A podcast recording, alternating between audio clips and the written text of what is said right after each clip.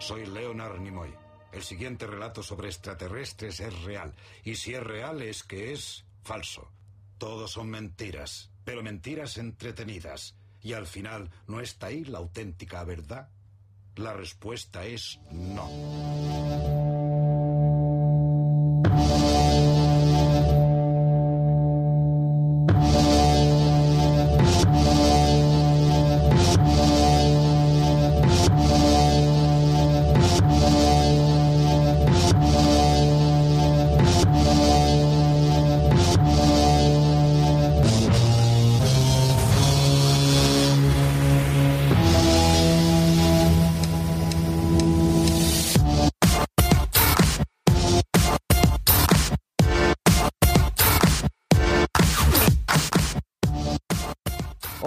Hola, amigos y amigas, bienvenidos y bienvenidas una vez más a este podcast, al mejor podcast de toda la podcastfera hispanohablante, vamos a, a decirlo así, al podcast de Kill la Robot. Oye, oye, que yo hablo bien inglés. no me Ah, rayes. y yo también, y, Ya y- puestos, yo también. Pues ya está. Y alemán empieza a tocar un poco, o sea que. bueno, pues entonces, uno de De los toda Europa. Vamos. Klingon. Que además, hablando de Klingon, cierto, hilando ahí finísimo antes de empezar y ni siquiera de presentarnos, a los, a- lo habréis escuchado al señor Leonard Nimoy en Los Simpson, en la entrada que el pobre pues falleció hace unos días y, y no le hicimos un homenaje y bueno, recordarlo de esta manera, pues, pues ahí tienes, un pequeño homenaje de parte de la gente de KTR, de la buena gente de KTR, que yo soy Guillermo Rico como siempre, como en todos los podcasts, y a mi lado virtual está en Madrid Claudia. ¿Qué tal, Claudia? Buenas tardes. Bien, aquí estamos. A ver si se acaba la semana. Y como le gusta decir a, a Dani, nuestro enviado especial desde Colonia, Alemania. Sergi, ¿qué tal? Muy bien, estoy preparándome para la Gamescom. he llegado un poco antes, he llegado un poco antes, pero estaré. Ya está, ya está en la puerta esperando, ¿no? Ahí. No porque hace frío. Es- o sea, yo en la puerta no. Dentro a lo mejor sí, pero fuera no. Estás a ver si lo montan, ¿no? Esperando, lleva ya una semana y dice que por ahí Sí. no aparece nadie, pero que ya, ya llegarán. Así eso me han dicho que era San Francisco, pero bueno, yo, yo sigo, yo sigo esperando. Y, y ya está. Y hoy solo de momento somos estos tres. Quizá no lo sabemos muy bien, ya lo, ya lo iréis viendo. Se nos añade alguna voz más, pero bueno, ya sabéis que, que las habituales pues no están por, por, por cosas que pasan en la vida. Pues yo qué sé, tenemos obligaciones, eh, hay también unos viruses por ahí sueltos, etcétera, etcétera, etcétera. En fin, veremos a ver cómo nos sale este podcast, que bueno, como veréis desde que hemos vuelto de, nuestro parón semi obligado por, por, por mí, entre otras cosas, em, pues estamos haciendo los podcasts un, un tanto aleatorios, ¿no? Un tanto sacados de la manga conforme vienen, que creemos que es, que es la línea que quizá tenemos que seguir y no, A ver, tampoco ha salido nada esta, esta, esta semana. Sí, bueno, pero, pero, pero, eso, pero eso. Si no lo hubiéramos jugado todos, los tres. También. También. Y bueno, aparte, porque no ha, exactamente porque no ha salido nada, creemos, y, y bueno, ya lo iréis comprobando en los próximos podcasts, que nos tenemos que ir alejando de, de la típica línea no marcada de noticias, de, de sección central y de.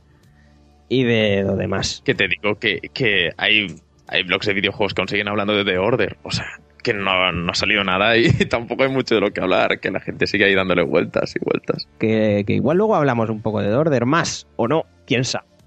Recordad que estamos por Twitter, estamos por Facebook, estamos en Instagram, en Tumblr y qué más, en donde estamos En la web, que En la web, Está ahí, ahí.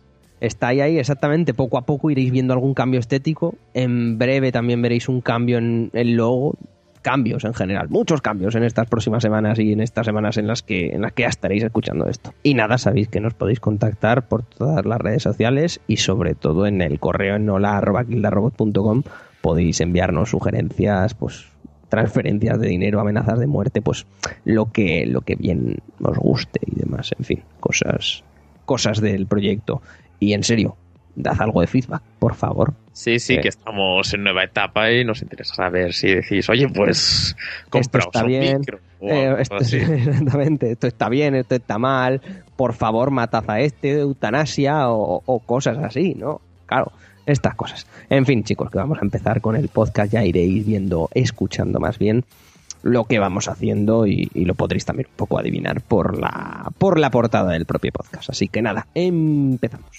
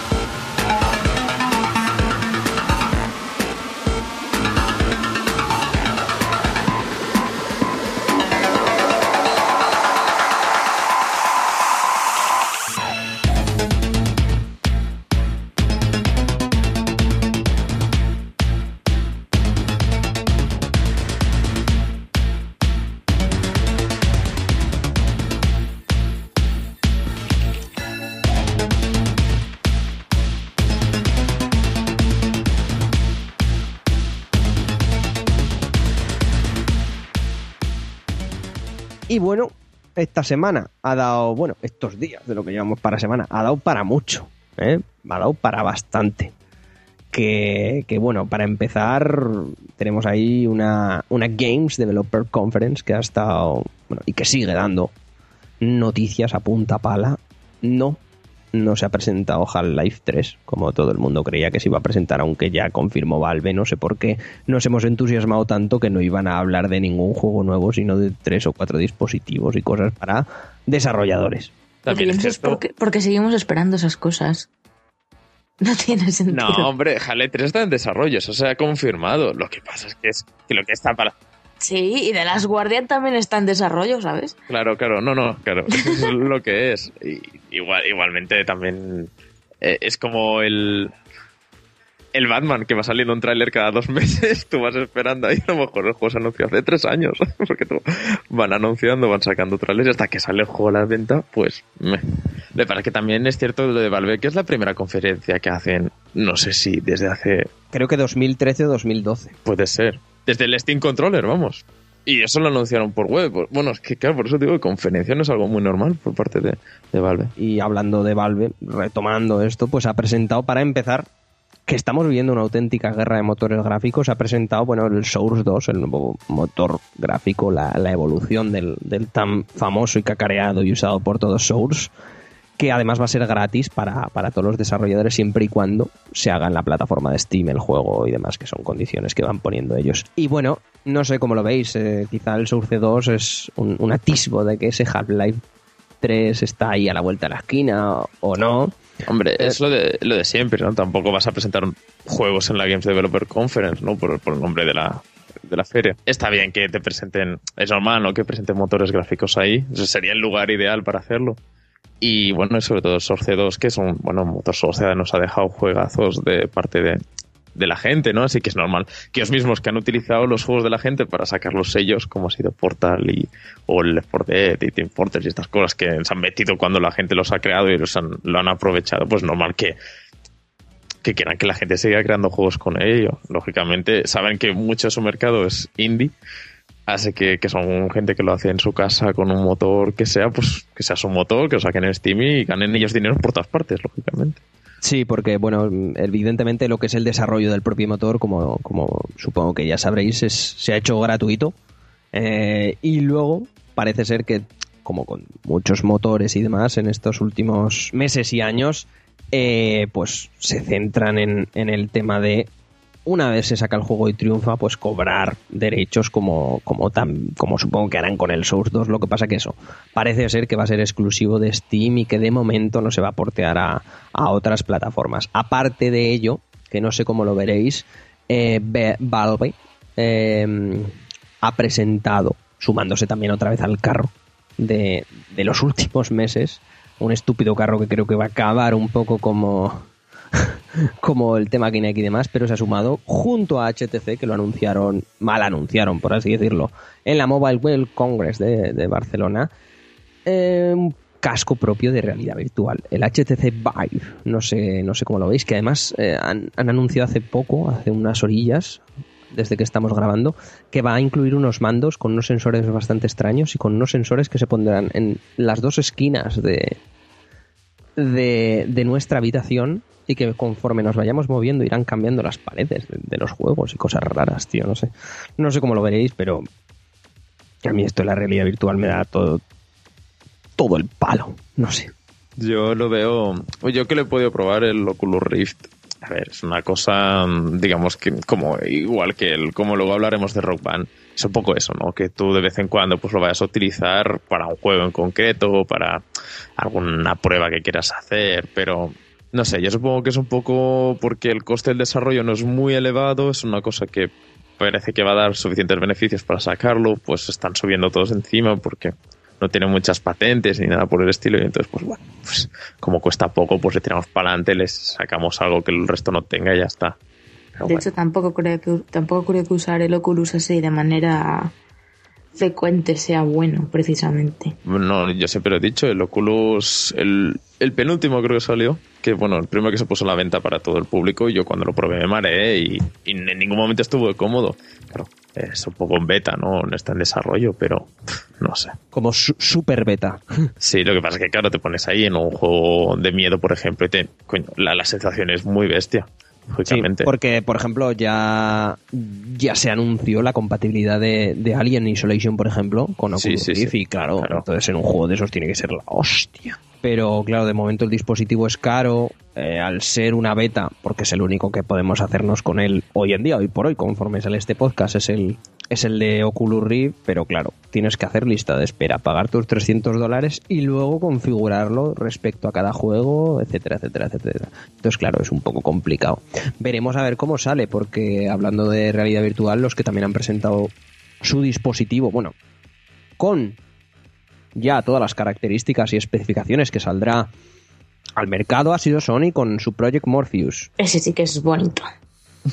Yo quizá no estoy de acuerdo, no de acuerdo, sino que es que esto de llevar cosas en la cabeza que encima me van a acabar doliendo el cuello, no lo termino de ver, pero vaya, las especificaciones que han dado y la gente que lo está probando allí en la Gamescom, o sea, en la Gamescom, mierda, en la Game Developers Conference, se está quedando alucinada, o sea, dos pantallas OLED de 5,7 pulgadas, o bueno, una pantalla pero con dos salidas, ya me entendéis. 120 Hz de refresco, eso quiere decir que llegará a los 120 frames por segundo, 60 en cada, en cada ojo y que van a adaptarlo para que los juegos salgan a esa resolución cuando se conecte a la PlayStation 4 y luego una latencia de 18 milisegu- mi- mi- milisegundos o microsegundos, milisegundos, perdona. Y, y no sé, con un tracking de 360 grados junto a la PS4 Cam y bueno, se presentó ya en el E3 y, a ver, tiene muy buena pinta, pero claro, a saber cómo sale y, y a cuánto. Porque cuándo se- es en el primer semestre de, de 2016 saldrá. Pero A mí lo que me da miedo es que sea como el Wii Motion Plus, que sean copias así de una de la otra, que sea para, para subirse al carro, ¿no? Eso es lo que me da mi miedo. Que no sea algo en sentido, vamos a hacer un- una realidad virtual diferente porque hemos descubierto algo diferente, una tecnología que la competencia no tenga. El miedo que me da es que sea ese, que al final tengas estos tres modelos distintos, pero que cada uno sea de una compañía distinta y tirando, no sé. Que estará bien que haya competencia, pero es que ahora mismo cuántas empresas están desarrollando realidad virtual en serio, ¿cuatro? Eh, pues no lo sé, quizá la, la- hacer la, la compatibilidad con el dispositivo no sea tan, tan complicado, vaya, porque al final tú has desarrollado el entorno 3D y sencillamente es como ampliar la cámara, ¿no? La visión o, o- o el rango de visión. ¿no? No- Entiendo no- que Sony era algo para PlayStation, ¿no? No sé. Claro, eso es, eso es directamente del dispositivo, el Morpheus es directamente para PlayStation. Claro, claro, por eso. No sé.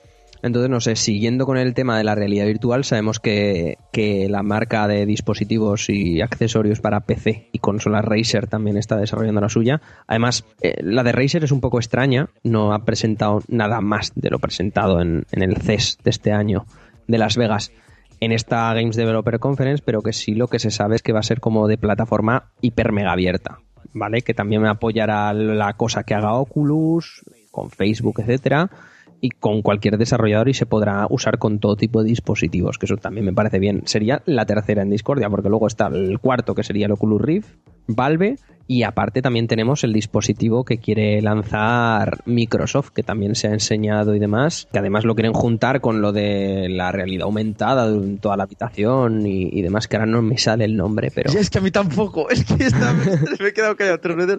Lo de la, al- Star Wars, vamos, sí. Sí, eh, y cosas así. No solo con el Kinect, sino con las mierdas estas. Entonces, veremos cómo sale en la realidad virtual. A ver, es muy ilusionante. Y cuando la pruebas, más allá de algún mareo que te puede dar y demás, dices, hostia puta, estos juegos tiene que molar millones. Ahora, hologramas, que no me sale. Eso, pero, pero a saber cómo sale. No sé cómo lo verás tú, Claudia, pero no sé, tampoco te veo jugando a The Order o a un Dragon Age con, con cascos puestos ahí, ¡ah! flipando. ¿No? Uy, no sé, tendría que probarlo. Claro. No, pero Esto yo es creo como todo, si no lo pruebas, pues no sé, es que ahora mismo todas estas cosas no las vemos. Es como cuando yo, me- yo me acuerdo al principio cuando anunciaron las tablets. A mí las tablets, que vaya tonta. O sea, pudiendo tener un ordenador chiquitín, ¿para qué quieres una tablet? Y luego las tablets, fíjate lo que ha pasado con las tablets. Que ya no hay ordenadores chiquitines, básicamente. Por un momento me acabo de sentir súper vieja, pero Sí, sí. es lo que te quiero decir. que eso yo creo que pasa un poco con todo, ¿sabes? Al principio todas estas cosas decíamos, buah, buah, nah. Pero luego, yo qué sé, te metes, te metes o te lo meten y... Lo que pasa es que si tú ibas, por ejemplo, a los recreativos, que era un poco así, ¿no? Depende de qué máquinas, era un poco que te envolvían todo y te lo pasabas bien durante un rato, pues yo lo veo un poco así, que depende del juego o algún caso más puntual, pero no lo veo en plan el día a día, ¿no? No vamos a dejar el mando de lado. No, evidentemente no solo el mando, sino la televisión. Claro. Porque a, porque a saber, claro, cómo sale esto, es- son suposiciones que hacemos aquí, que supongo que los que no están también las hemos hecho, también los han hecho por, por WhatsApp y por los grupos que tenemos, y veremos a ver qué, qué tal sale. En fin, supongo que ya para el año que viene y para las próximas ferias que, que se vienen ya habremos probado más cosas más a fondo y, y lo podremos y lo podremos concretar y sobre todo vosotros también, querida audiencia, lo podréis haber probado seguramente. Sea como fuere, pasando a más cosas que se están presentando durante estos días, Valve, siguiendo con la compañía de Gabe Newell, ha presentado Steam Link y ya las definitivas Steam Machine y, Steam, y el Steam Controller, el mando de Steam, que no sé cómo lo veréis, Steam Link es un aparato para básicamente hacer streaming de tu propio ordenador en otro aparato más. ¿Ves? En tu casa Aquí es donde yo ya discrepo de cuánto éxito o cuánta gente se va a subir al carro de, de esto. Ya, yo, yo eso, mira, justo respecto a estos aparatos de streaming, Claudia, yo es que lo tengo muy claro. En mi caso, en nuestro caso, yo creo, coincido también contigo, me parece una estupidez. O sea, yo cuando quiero jugar al ordenador, estoy en mi escritorio con mi ordenador y cuando quiero jugar en la tele a la consola, pues me pongo con la consola en la tele o a ver la tele. Pero llevar el ordenador a la tele y demás es que yo no lo veo. No sé tú, Sergi, pero yo es que- No, eh, yo es que creo que, que lo raro es, hoy en día es no tener un ordenador al lado de la, del- de la tele, o de alguna manera, sea una- un disco externo. Entendeme el, el ordenador en el sentido de que tú tienes todo lo que necesitas para tu televisión, un pequeño ordenador, y claro, no tener un algo conectado a la Yo pantalla. tengo que te- pendrives. Es que Claro, sí. Entonces, que sí, que yo entiendo que tú puedas tener alguna manera que digas, bueno, pues en la misma pantalla, en el mismo ordenador, tengo los juegos, tengo las películas, tengo las series, lo tengo todo en un mismo sitio. Y yo es que no, ve- no concibo una, una persona joven que tenga una casa nueva y no vaya a poner esto en, en un futuro, porque ahora mismo es lo normal. Entonces, claro, necesitar un, un, un, ordenador de Steam o de una marca o de la otra lo veo una poco tontería. Sí, claro, tener un, un- un accesorio para streamear tu... O sea, eh, sí, streamear, vamos a decirlo así, tu ordenador hasta la televisión del salón, que dices, vamos a ver, ya tengo mi disco... Bueno, en mi ca- estamos hablando, claro, siempre de nuestro caso, pero ya tenemos nuestros discos duros y demás para ver el contenido multimedia en la televisión del salón y cuando queremos jugar al ordenador, pues nos ponemos con el puñetero ordenador en donde lo tengamos, ¿no? O sea, yo es que no me veo jugando por ejemplo, un juego genuinamente de ordenador, un League of Legends, un Dota, un StarCraft, un, un bueno, un Hearthstone no, porque Hearthstone es también para tabletas. En la tele del salón, yo. Yo, yo veo un público. A ver, yo lo veo lógicamente, por si tienes tu torre de ordenador que te vale mil, dos mil, tres mil euros, y lógicamente no te vas a comprar. Y quieres jugar a un juego de mando, yo que sé, un, yo que sé, te has comprado el NBA, te lo has comprado en tu ordenador tocho, y lo que es jugar en el comedor, pues claro, no te vas a coger toda la torre, te la vas a mover. Eso está claro. Lo que pasa es que llega un momento que em, tendrás en una pantalla en tu habitación. Si tienes un ordenador de 3.000 euros, ¿qué te importa tener una pantalla de 2.000? Quiero decir, yo puedo entender que haya un público. Lo que pasa es que es, ciertamente es un gasto que te puedes ahorrar. Cao, esto estamos hablando siempre desde nuestra perspectiva y desde mi perspectiva, no sé, con lo que tú has dicho. Si yo se me compro el NBA o el juego que sea de mando, el Bastion, por ejemplo, ¿vale? Para ordenador es que me conecto mi mando al ordenador y lo juego en la pantalla de mi ordenador. Yo que igual hay gente que quiera, que quiera aprovechar su televisor de 89 pulgadas del salón. Vale, yo conozco, yo tengo un amigo y bueno, una pareja, unos amigos que están en, que tienen eso, un pedazo de ordenador, tienen el comedor y entonces claro, pues igual que tienen la Play 3, ¿no? O la Play 4 ahora mismo, pues sí, porque tienen el, el último Assassin's Creed, pues si lo tuvieran en el ordenador, en, de su habitación, pues entiendo que puedan tener esto para ahorrarse tener otro ordenador en el comedor. Pero bueno, es que si tienes una cosa, es que creo que es una cosa que si tienes dinero para comprarte esta, el Steam Link, tienes dinero para montarte una cosa. Sí, eso está, eso está más claro. general, no hace falta que sea de una marca en concreto. Con el tema este de, de las máquinas estas al final, el streaming no va también por internet. Claro, va, va por la red wifi de nuestra casa. A eso me refiero, que eso parece una tontería, pero es algo que hay que tener muy en cuenta porque el, el internet que tenemos aquí no es ni mucho menos el que pueden tener en Estados Unidos o en otras partes del mundo. Hombre, pero eso realmente, Claudia, da igual. Me explico, tú puedes tener una conexión de un mega de internet en tu casa que realmente el streaming va por el wifi de tu casa. Entonces lo que tendrás que tener es un buen router.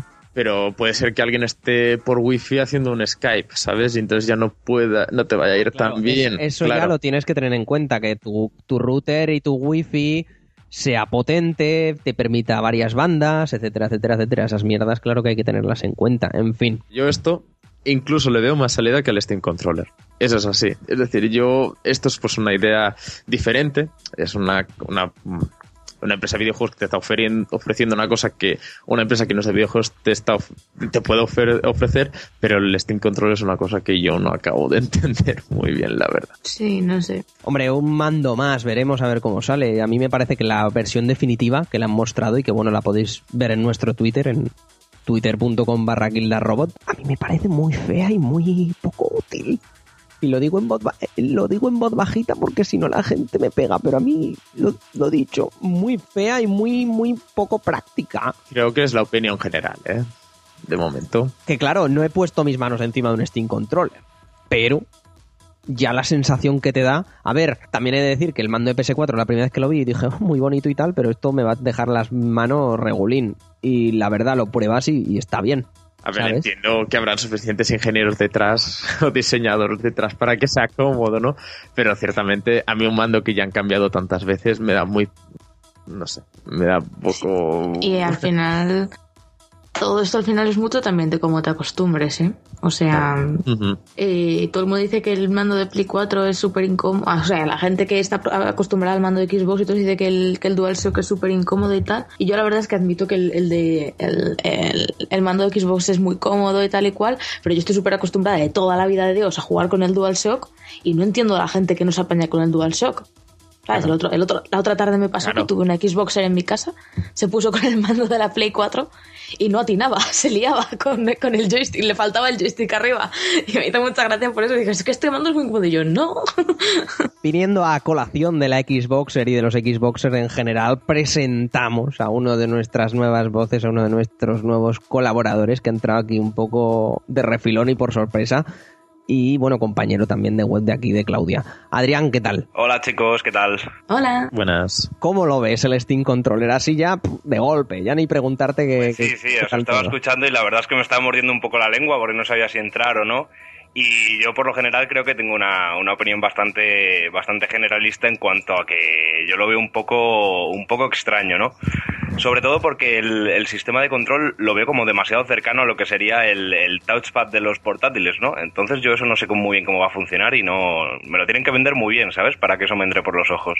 Sí, de hecho, el, en el primer prototipo que sacaron, eh, el, el creador de, de Super Meat Boy, no el conocido, el otro, el, el que se ve, El programador, el de Eh, gafas. sí, el que se mete en Sulina, esas cosas, sí.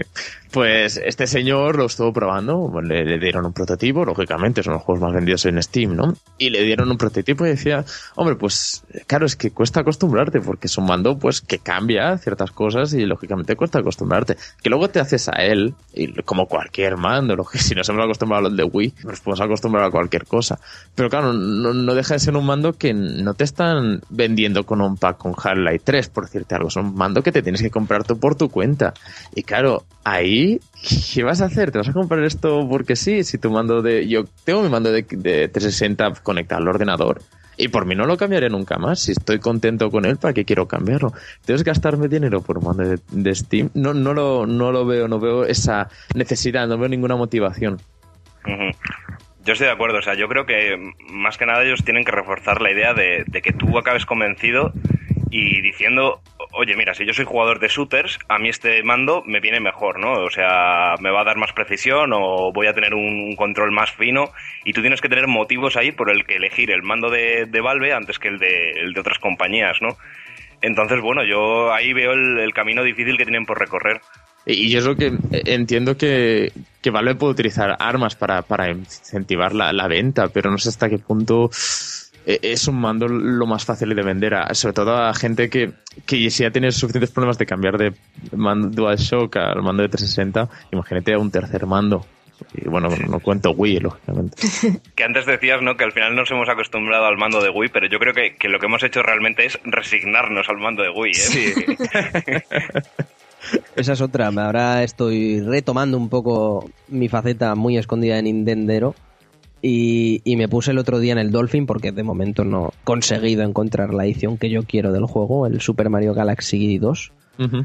Y me, me entraron todos los cánceres porque yo estaba jugando hace una hora, bueno, hace una hora, en ese momento, al Xenoblade Chronicles con mi mando de 360 en el ordenador, pim, pam, pam, ¿sabes? Para arriba, para abajo, conecto el puto Galaxy y me pide que conecte un Wiimote con el Nunchuck. Y dije yo, Trauma. Trauma. Yo, yo lo jugué en su momento y claro, lo jugué con el, con el, con el mando este, con el Wiimote, porque dije, bueno, no me queda otra, no tengo el mando pro de Wii. Y realmente es que eso no se puede hacer con ese mando y qué mal Miyamoto, qué mal en general. Uno de los mejores plataformas ever y, jugarlo con esa bazofia me parece lo peor. Y perder puntos, a mi modo de ver, grande, o sea, en gran medida. Pasando con más cosas de la Games Developer Conference eh, y como os contaba al principio, eh, estamos un poco en una guerra de motores gráficos porque ahora todo el mundo está sacando su motor gráfico y gratis. O sea, Epic ha sacado el Unreal Engine ya gratis para todo el mundo a partir de ya. Ya lo podéis descargar, hacer un juego con él, sacarlo y tendréis que pagar un 5% de vuestros beneficios a Epic, pero, pero ya. O sea, lo podéis usar desde cero. Unity 3D 5 también ha sido totalmente gratis con todas las features desbloqueadas y demás. Valve con el Source 2 también y, y- y seguimos así, oye, esto está muy bien, esto es incentivar a la peñita, que como aquí el colega Adri ha estudiado para desarrollar y para hacer juegos, a, a que los hagan, porque no, creo que hace unos años uno de los principales motivos por los que no te lanzabas a hacer un juego era este. Juegos al menos más, mm, vamos a llamarlo así, con... mm, no me sale la palabra, con más proyección que un mero 2D en 8 bits, por ejemplo. Jo, juegos que no fueran To The Moon. Tú, por ejemplo, exactamente, con el, a To The Moon. con el RPG Maker, exactamente, por ejemplo. No, pero Pero- sí, sí que es cierto, ¿eh? ahora que lo dices, hay mucha gente que a ver RPG Maker porque era la opción gratis que O, o más, barata que, más que el daba. Galaxy. Sí, Era sí. más barata porque Sí, Claro, sí. claro, porque era la, la única opción que tenías de partida para alguien que no tenía dinero. Sí. Y bueno, incluso ahora con, con Unity, los cambios que han hecho últimamente y tal, que ahora lo han, lo han dejado mucho más accesible, eh, la verdad es que, eh, no sé, la gente seguía cogiendo RPG Maker, yo creo también porque, porque es más sencillo, ¿no? A la hora tú de mirar tutoriales o de ponerte por tu cuenta a intentar desarrollar algo, hacer alguna, alguna chorradita, pues siempre yo creo que es más agradecido RPG Maker a lo mejor que encontrarte la interfaz de Unity de Claro. mira, ¿qué es esto? Sobre todo cuando Unity tiene más externos, ¿no? Que si tú vas a modelar algo ya tienes que estar tirando ya a, a 3D Max y cosas así que, que te van a requerir que tengas pues otros enfoques también. Sí, y el- desde luego, claro, buen RPG Maker es que haciendo un pim pam pum tenías un juego que podías mover Claro, claro. en un sitio. En el Unreal, Source 2 y estas cosas, claro. Eh, bueno, Unity a lo mejor te, también te será más sencillo, pero yo me imagino, yo no me metería, bueno, yo no tengo mucha idea, ¿no? Tengo idea de programar, yo un, un Unity pues me probaré, pondré a probar cosas, pero en un Unreal me parece como, ¡buah!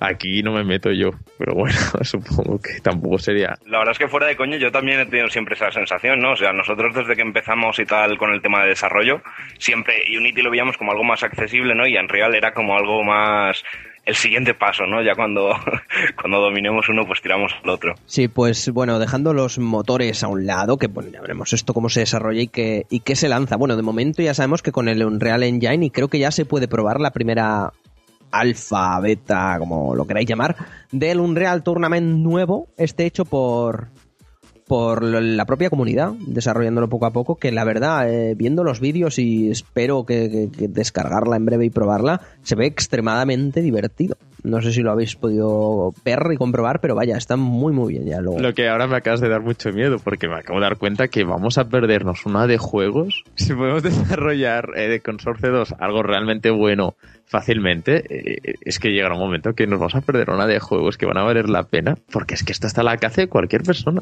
Es que es impresionante. Claro, eso es lo bueno, eso es lo bueno. Y cuanto más, pues mejor, se podrán desarrollar mejor las ideas y, y a los estudios no les dará tanto palo entrar y meterse con algo, pues eso, más grande. Insisto, lo que he dicho antes. Y bueno, terminando un poco con las novedades de la GDC, Nvidia, la marca de, de, ya sabéis, de gráficos y, de tarjetas gráficas y de componentes caros para ordenador, ha presentado su nueva consola de sobremesa, la Nvidia Shield, que se llama igual que la tableta, no le han puesto ni un número, ni un nombre, ni nada, que básicamente va a ser una Android TV machine de estas que se conectan a la televisión, te permite streamear también, como hemos dicho antes, con el Steam Link, la partida del ordenador y que dará 4K gracias al chip Tegra X1 que le han integrado, que bueno, a mi parecer, muy bien, lo mismo que hemos comentado antes. Pero en este caso yo me esperaba una nueva tablet, porque la Nvidia Shield, la tablet, no la consola de sobremesa, es un pepino. O sea, si te vas a comprar hoy por hoy una tablet, te deberías de, pensar, vayas a jugar o no, el comprarte esa, esa, esa tablet, la de Nvidia, porque además a un precio súper ajustado y está muy bien, ya tiene Android Lollipop y, la verdad, fantástica,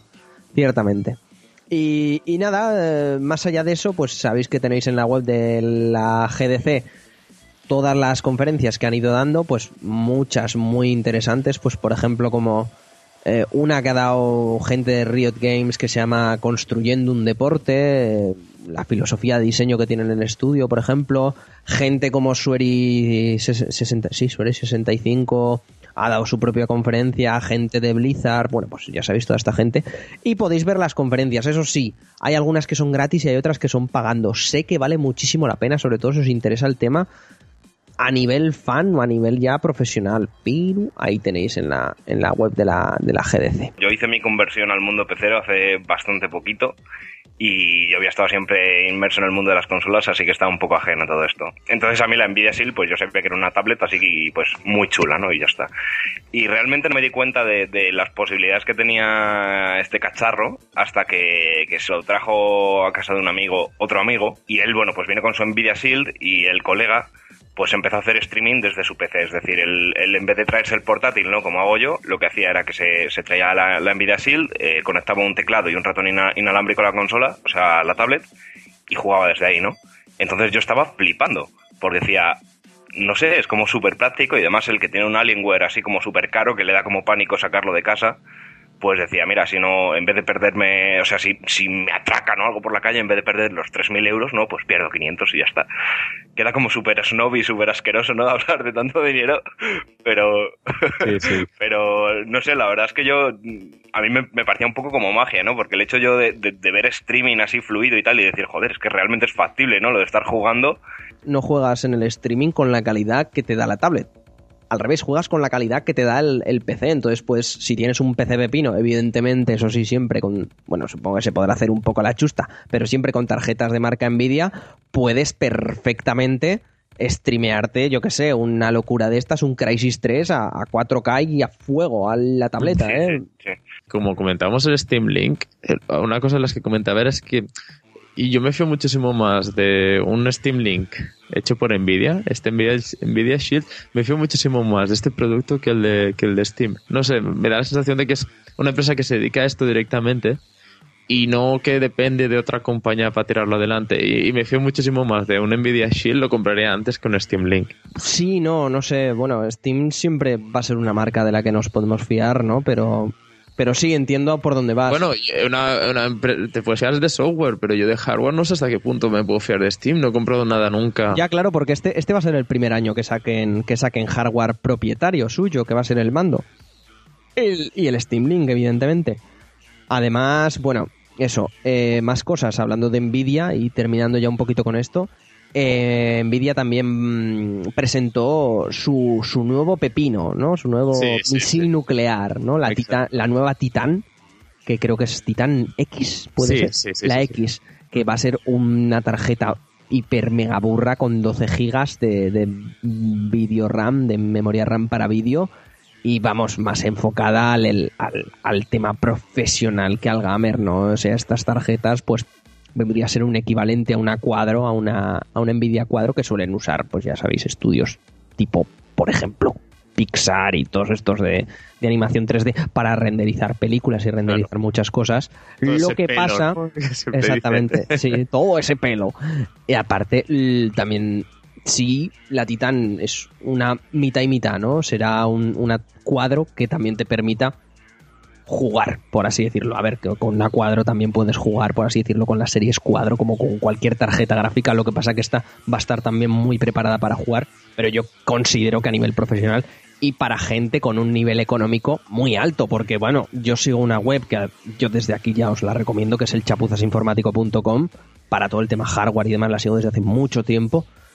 Y, y vamos, o sea, están poniendo más o menos la tarjeta de 1.400 a 1.800 euros de precio. Y hombre, yo de momento, de momento, no sé qué tal se cobra por allí en Alemania, Sergi, pero yo de momento me costaría un mes y medio, bueno, un poco menos, pero no comer en un mes el, el comprarme solo una tarjeta.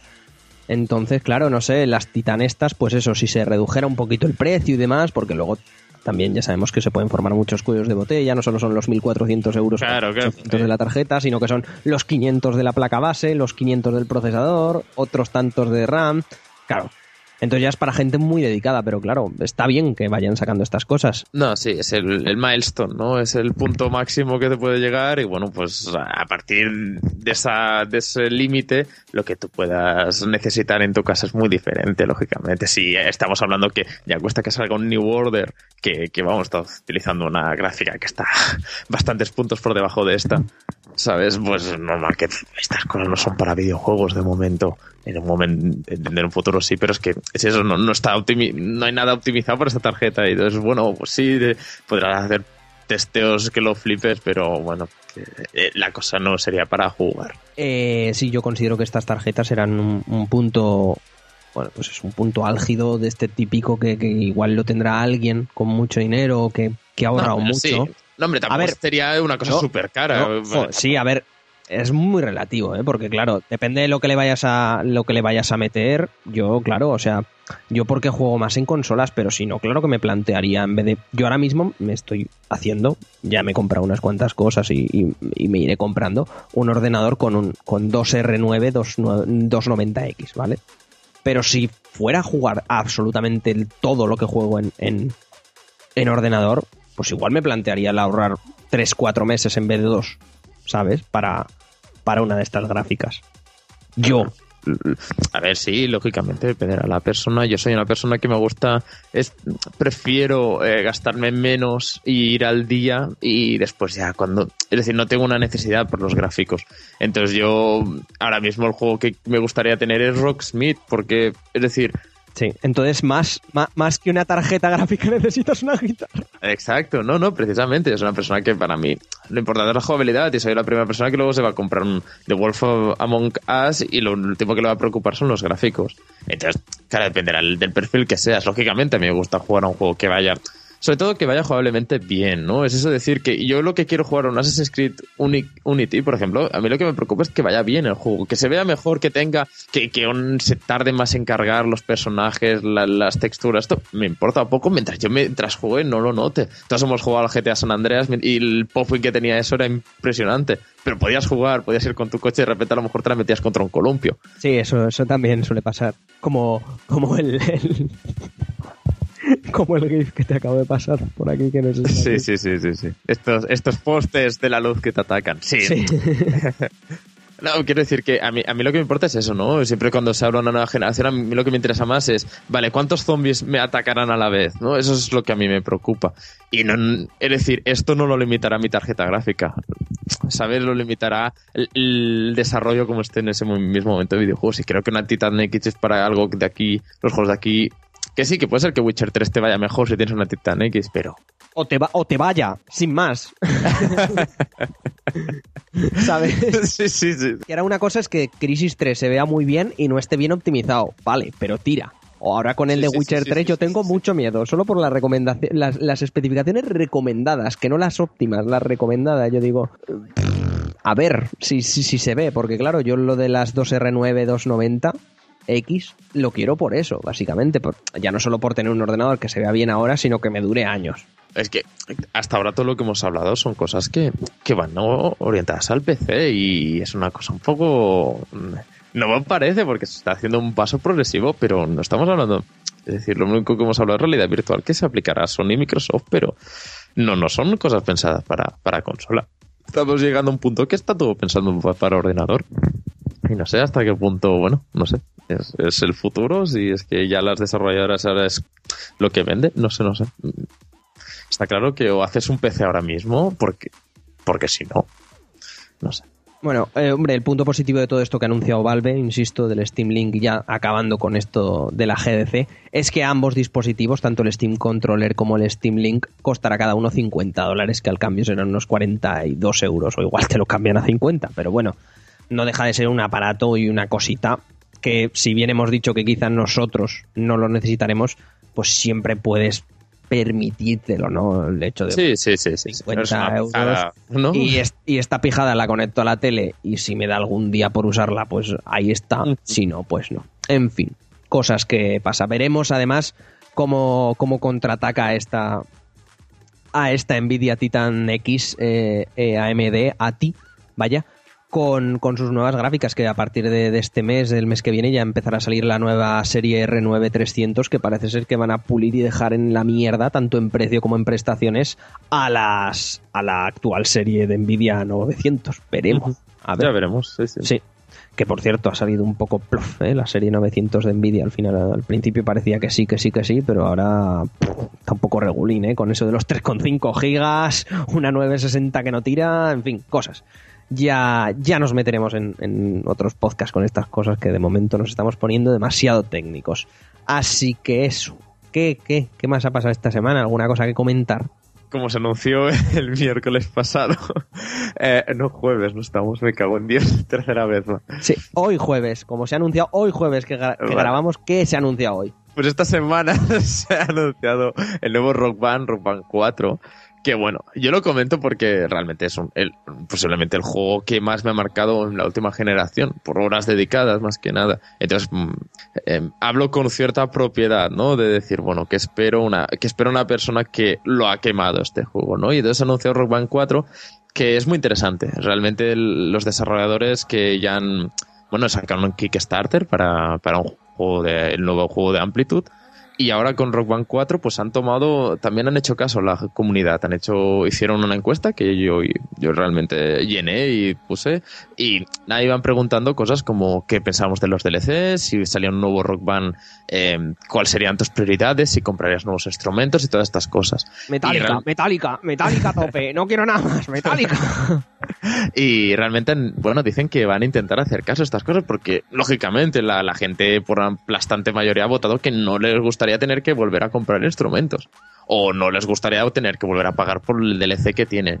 Entonces han dicho que, bueno, dentro de las limitaciones, que no dependen de ellos, lógicamente, que estas cosas normalmente vienen de Sony y Microsoft, porque el juego saldrá solo para Play 4 y, y Xbox One, dentro de lo que puedan, intentarán que todas las canciones que te hayas descargado en la consola anterior, lógicamente no creo que sea los DLCs de 360 te vayan a ir en Play 4, que sería mi caso, Eh, ahí tendría que ir por la Xbox One, entonces puedas jugar de todos los DLCs que tengas, eh, jugar con los instrumentos que has tenido, y entonces te saldrá un juego para nueva generación. Y se sabe poco más porque ellos han hecho una entrevista para Forbes, eh, han comentado un poco lo que piensan, que han tomado conciencia en la comunidad, porque lógicamente se llevaron una buena patada en el trasero por parte del público en Rock Band y por parte de la distribu bueno, de parte de Microsoft al, quitar Kinect de Xbox One, porque recordamos que esta gente vivía del Dance Central, que vivía del Kinect y que vivía de Microsoft, por lo tanto ahora les han quitado la principal fuente de ingresos, entonces están probando nuevas cosas y ya probaron el Stalking Kickstarter para Amplitude y ahora van a probar el Rock Band 4 que dicen que va a salir ya este año. Eh, todo el tema de la compatibilidad de instrumentos que va a ir con alguna especie de adaptador o algo así. Mira, eso, Adri, no te lo sé decir y yo tengo mucho miedo. ¿Por qué? Te explico. Las tres primeras noticias que he leído en inglés hablaban de compatibilidad. Y esto ha sido hoy, hoy jueves, que estamos grabando a las 4.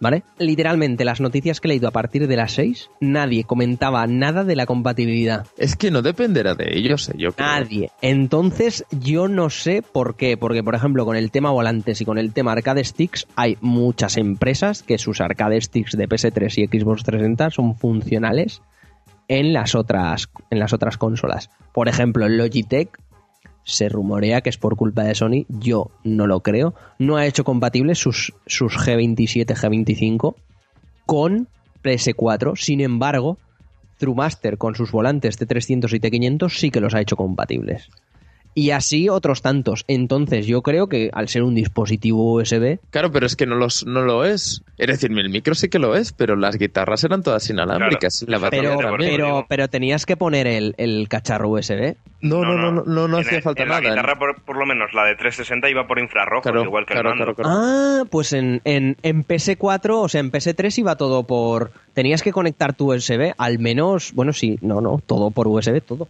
Claro, claro, lo que entiendo yo es que un micro como el que tengo. Ahora mismo estoy utilizando un micro de, del DJ Hero, imagínate, de Xbox 360. Y lo estoy utilizando en el ordenador porque va por USB.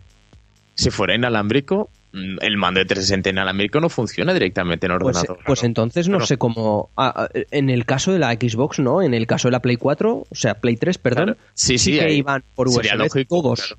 Entonces, lo lógico sería que si te hacen comprar algo en Play 4, pues evidentemente no apoyar el tema, porque además yo tengo dos guitarras, tengo el teclado, seis, no, cuatro, cuatro, mm, mierda, micros y dos baterías.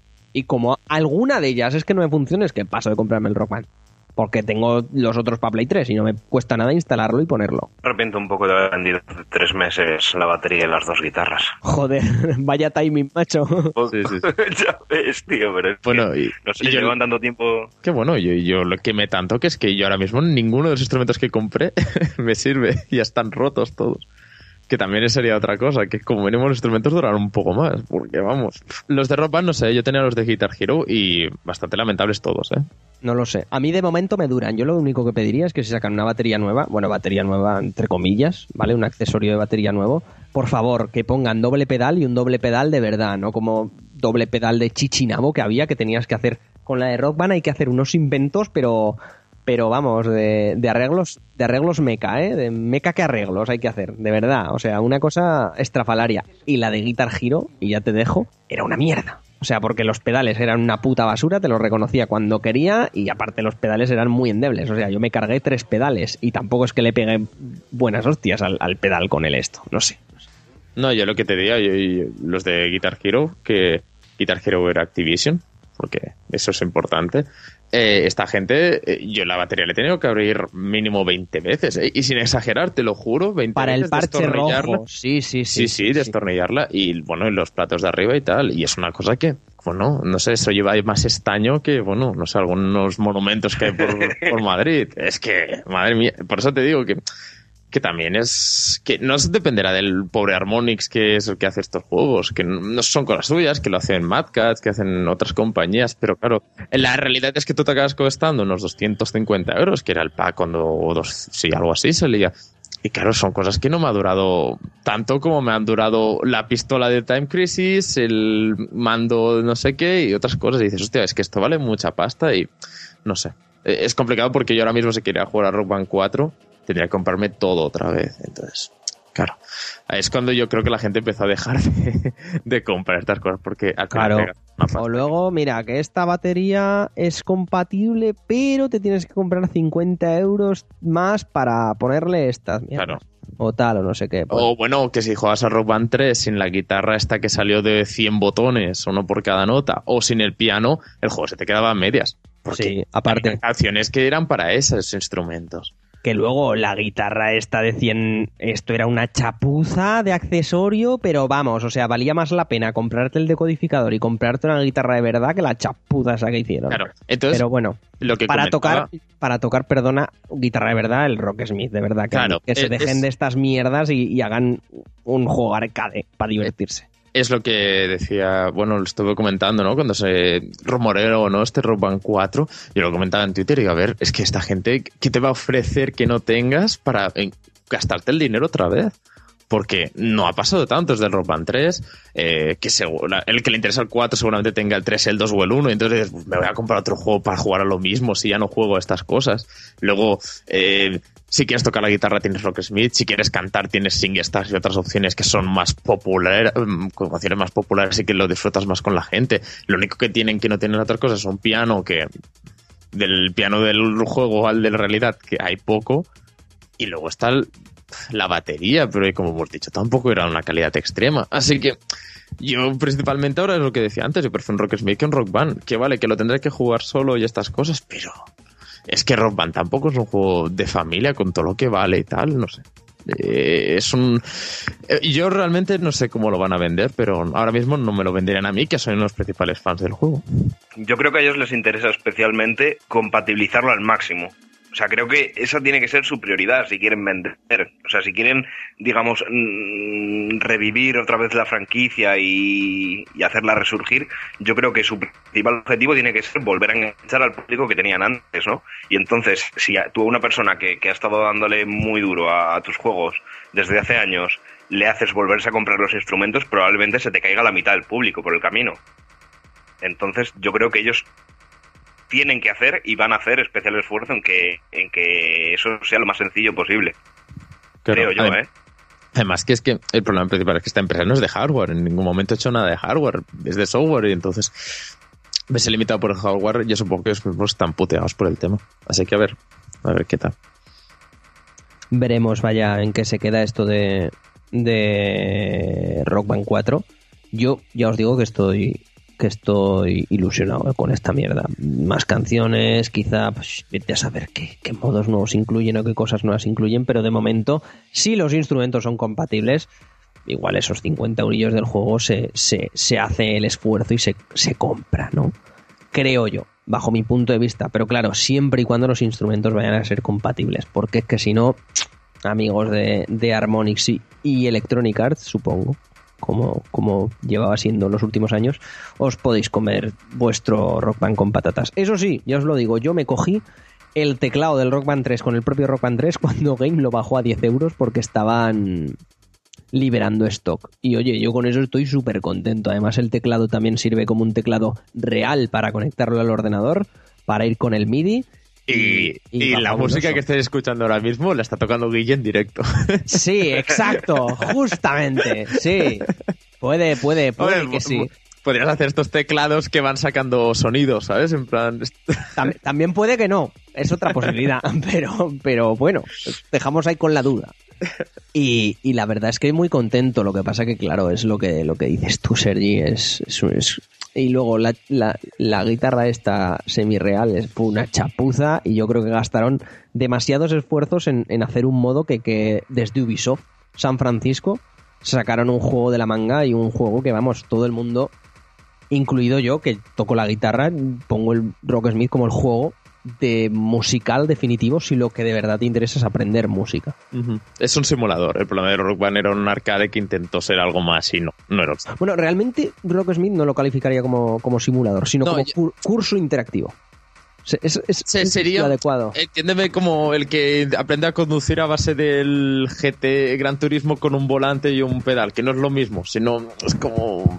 Bueno, Ya, bueno. Bueno, hombre, pero claro, es que, es que claro, compararlo, es que no sé, no se puede comparar yo creo con nada el Rocksmith porque realmente está... otro es, nivel. es- exactamente, es Rocksmith, no... Porque realmente estás tocando el instrumento. en- Mira, en- déjame decirte un simulador de avión que a lo mejor sí que los pilotos lo utilizan en la vida real como preparación. A eso a lo mejor sí. Eso sí.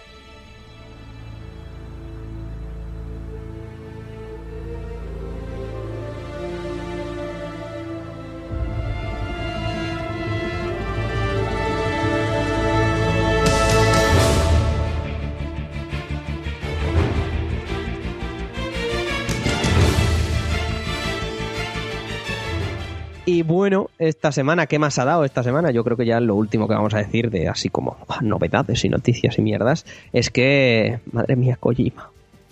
Qué bonito todo. Ay, Qué ay. bien, exactamente. Se ha presentado ya, con una cagada, por cierto, por parte de algún señor de IG en Italia, la fecha de lanzamiento y las ediciones especiales de, de Metal Gear Solid 5 de Phantom Pain. 1 de septiembre, amigos y amigas. 1 de septiembre, el 1 de septiembre, aquí servidor desaparecerá de la faz de la Tierra. Durante unas cuantas horas. Pero desaparecerá de la faz de la Tierra. Estará Tampoco jugando- muchas, ¿eh? Tampoco. Sí, sí, exactamente, pero está- estará con Viejo Boss dándolo todo en el mundo abierto que ha creado Kojima. ¿No os parece maravilloso? Yo sé que Adri, eh, aquí muchos, bueno, no lo conoceréis, igual sí, porque igual lo seguís en su, en su otro proyecto, en Game Effect, que ya lleváis tres años, puede ser, ¿o no? Dos, dos. Dos, bueno, pues dos y pico, dándolo todo. Y, aquí Adri y ser- y servidores como los más fans del mundo de Kojima. Sí, sí, yo la verdad es que yo necesitaba ya Metal Gear 5, sobre todo porque yo estoy muy disgustado, ¿no? Con lo que es el mundo de los videojuegos desde hace un año y medio o así. Tengo la sensación de que están saliendo títulos que que no llegan, tío, que no consiguen anidar ahí en mi alma todo su potencial y su, su grandeza y yo necesitaba algo como Metal Gear ya, tío, para, decir, "Buf, es que me da igual todo, ¿sabes? Mm, lo que lo que tenga que hacer yo lo hago, ¿sabes? Y me- me- es lo que me ha pasado, ¿no? Con Metal Gear 5, o sea, yo, yo realmente tenía la esperanza de que, de que fuese a salir en junio, ¿no? Pero además había como como teorías por ahí, ¿no? Por camisetas que había llevado Kojima en, en algunas conferencias y tal, de que, de que la fecha apuntaba hacia junio. Y, y bueno, pues a mí me sentó hasta mal, ¿no? Eh, cuando me enteré de que, de que se, se iba el juego a septiembre, porque claro, significa esperar más. Y, y nada, pues a ver, es lo que hay. Es, es un juego muy de vacaciones, ¿eh? Cierto es que hubiera estado bien en junio, pero bueno, lo. Que no, que no, que no. Yo es lo que, yo es lo que dije, yo tenía una teoría. Va a salir para final de año. ¿Por qué? ¿Por qué? Os explico. Tráiler mega épico de otros tantos minutos con canciones mega épicas en el E3. Y luego tenemos Sí. todo el verano para repasarnos la saga. Dos semanitas, te pillas el Metal Gear 1, el Metal Gear 2 y luego vas con los Solid. Pim, pam, pim, Sí, pam, sí, pim, pam. Y ya eh, estás en septiembre ya encendido, caliente. Y el día 1 vas a tu tienda, pim, pam y fiesta.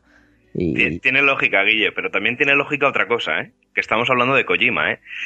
Que conociendo al señor Kojima, este tío es capaz de ir al E3, enseñarte un tráiler del juego, dejarte muy, muy hipeado y decir, chavales, sale mañana.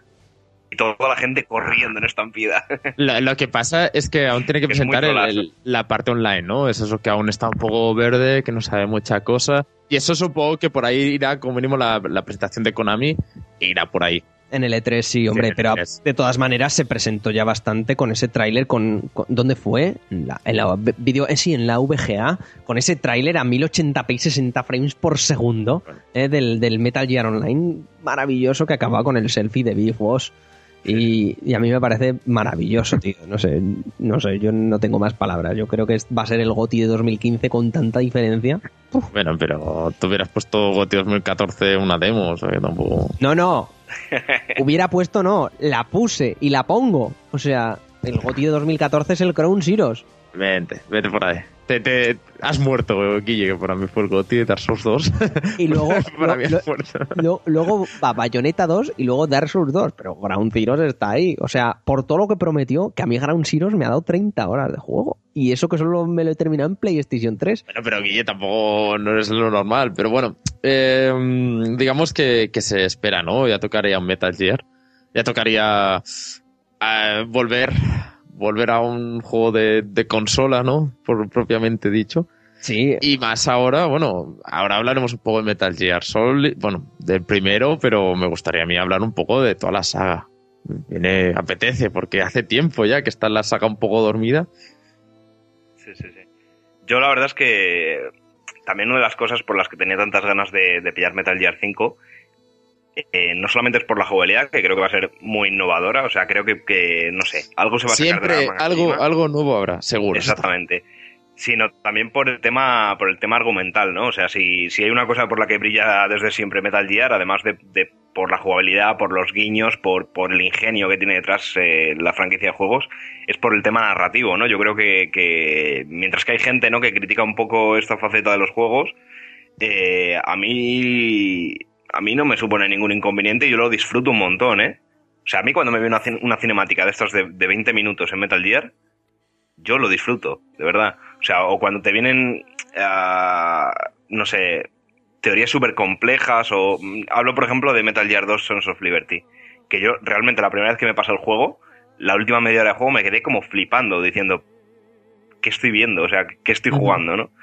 Y luego me gusta, ¿no? Me gustan esos juegos que, que una vez terminado te dan lugar a ahondar un poco en el porqué de las cosas, eh, que tienen ahí un trasfondo detrás. Y yo creo que Metal Gear es sobre todo un juego adulto y eso es muy importante hoy en día en la, en la narrativa de videojuegos, que son bastante... A ver, dejando de lado todas las tonterías eh, De Kojima y de japoneses. Sí, es que es eso, es que es Japón, es que ese problema es... 99% de la gente que hace el juego es japonesa. Y Claro. que. Y que coño, que es que tienen sus cosas y, y su cambio cultural y demás. A pesar de que el juego tenga estética occidental, es un juego totalmente oriental. Por jugabilidad, por, por tramas locas y por cosas locas, ¿sabes? Sí, que el- sí. Y yo no entiendo a la gente que me es- me es dice que es que. Que es que a mí las cosas estas de psicomantis y demás me sacan del juego. Perdón, o sea, pero que es un videojuego, pavo. Yo qué sé. tío. A ver, claro, es que Metal Gear Solid tiene est- esta gracia, este problema a la vez. Primero que es otro mercado y nos llegan pocas cosas occidentalizadas de Oriente y pasa que tú juegas al Dark Souls y hay cosas que te parecen súper diferentes y a lo mejor es porque no has jugado muchos juegos de Japón, que es lo que pasa muchas veces. Y, de- después de, hablando de lo de otras cosas, que Metal Gear es lo bueno que tiene, que tú tienes una parte... A ver, eh, yo tampoco soy... Yo realmente soy muy fan de la narrativa y la parte jugable me deja un poco más frío. Pero realmente es que tú, Metal Gear, siempre tienes una parte novedosa, pero luego tienes la base, que es una narrativa o, de películas de Hollywood, de películas de acción, muy, muy bien trabajada y que interesa mucho. Y sobre todo adulta, como comentaba alguien antes. Y yo creo que eso es una mezcla que funciona muy bien, que bueno, si no, no vendiera lo que vende. Y que a la, yo creo que a nuestra generación en general es un referente en los videojuegos. Es así. Totalmente. Entonces, yo ya luego entraría en en- en el tema de que a lo mejor eh, la no. A mí personalmente Metal Gear Solid 4 me dejó un poco frío, como ya comenté, por, por el tema jugable, porque lo que ha pasado es que Metal Gear siempre había sido un referente. Cuando salía Metal Gear Solid, el, cada vez que salía uno nuevo era un referente en todo, narrativamente, jugablemente. Siempre tenía cosas que, que lo flipabas, porque vamos, lo de Psychomantis que comentabas tú, el, el giro argumental de Metal Gear Solid 3 o el inicio, el, el cambio de personajes de Metal Gear Solid 2, siempre había algo que te sorprendía. Y eso en el 4, por ejemplo, pues no estaba. No había nada que dijeras, bueno, esto se ha cargado la- los pilares de la industria. Y Bueno, bueno, bueno, bueno, bueno, bueno. Ah, Yo, yo no lo veo así. Yo no lo veo así. En fin. Comenta, pero rápidamente, pero yo creo No. que el 4 se quedó un poco frío jugablemente. Bueno, la historia el- estupenda. El, el tema de partirse en capítulos y demás, pero no sé, yo lo vi súper bien. Lo del octocamo a mí me pareció la locura, padre. De decir, Dios mío, que, ten- que te me camufla en todos los lados. Y el Snake viejo. Y la, lo que pasa que es que le lastró mucho lo de las cargas de media hora entre. Entre. Sí, yo creo que le lastraron varias cosas, pero sobre todo yo creo que es eso, que no fue... eh, Habían cosas mejores en ese momento. Que a lo mejor en los otros juegos no había tanto...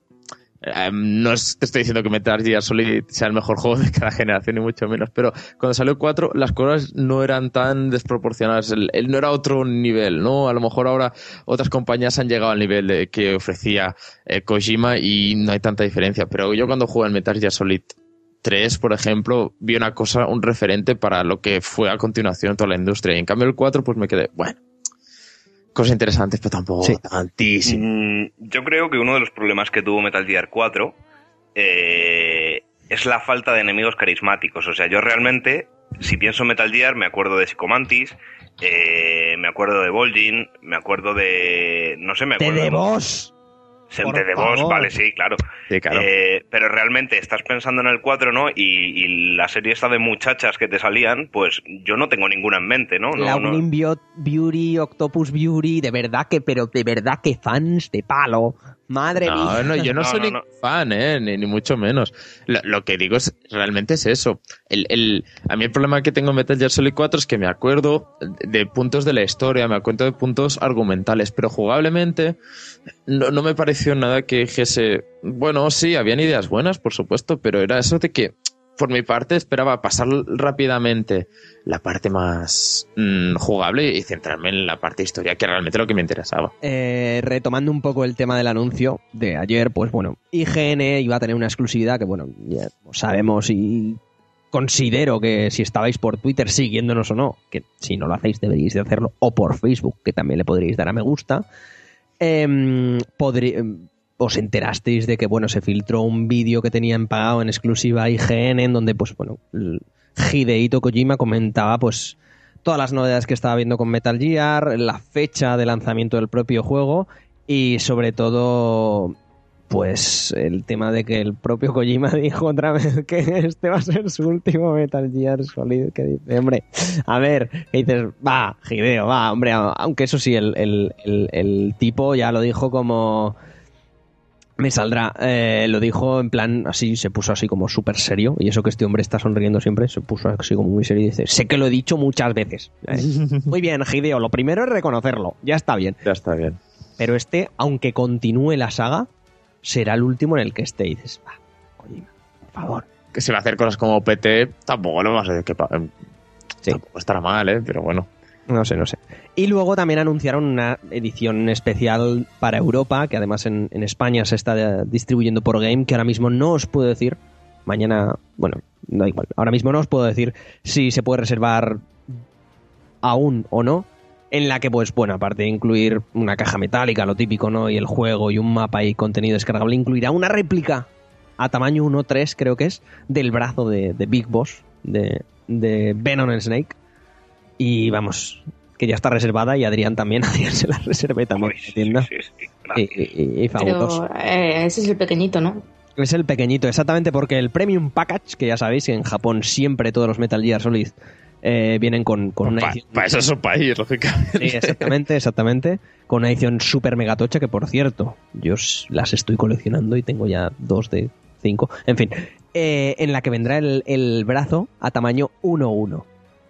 Es la peor colección. Perdón, ¿eh? Pero es la peor colección que he visto en mi vida. Dos de ¿Sabes? cinco. ¿Qué colección es esa? Oye, porque, porque Sé que es son, difícil, ¿eh? Pero llamar cosas- colección cuando tienes dos. son cosas complicadas, Sergi. Yo las estoy consiguiendo poco a poco, tío. No presiones. no Es que he presiones. hecho muchas gracias. Como te haciendo todas las monedas de Europa, llevo todos. No, pero bueno, y además sacará una PlayStation 4 tuneada, roja con el mando, roja. Preciosa, por cierto. Ah, que sí, es es, bonita. maravillosa. Que lo, que lo que le decía a Claudia, que no te gusta y tal el Metal Gear, pues da igual, dices que es la PlayStation 4 de Iron Man y a tirar millas. Porque como lleva también una franjita dorada, pues cuela. Y vamos, yo el combo brazo uno, uno sujetando el mando y la PlayStation esa detrás, la veo en mi casa tan fuerte, pero vamos, Así haces, completas tu colección casi. totalmente, totalmente. Imbécil el tío este, de verdad. Tengo dos de cinco y un brazo. Exactamente. En fin. Ay, Dios. Y, y bueno, y eso, no, no sé. ¿Tú cómo viste el anuncio, Claudia? Todas las filtraciones y todo. Tú que no eres fan de la saga. Pero ni por asomo, además. Pues, ¿cómo quieres que las vea? Las vi. Y me tocó, me tocó la tarde esa trabajar, que estaba cubriendo a un compañero. Y fue como, ¡corre, corre, corre, corre, corre! Pero por lo demás. Todo bien. Y esa, bueno, fue, esa fue mi experiencia del anuncio de Metal Gear Solid. Date prisa, date prisa, date prisa, que, que es pública la noticia, date prisa, date prisa. ah, amigo, el mundo del periodismo El digital. de estrés, el estrés.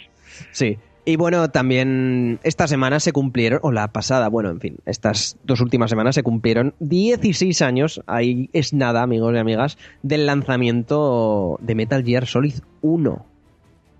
Del ¿Ah, sí? mítico, del De épico. 16 años, por Dios. 16 años, del maravilloso. A que sí, somos súper mayores. Por favor.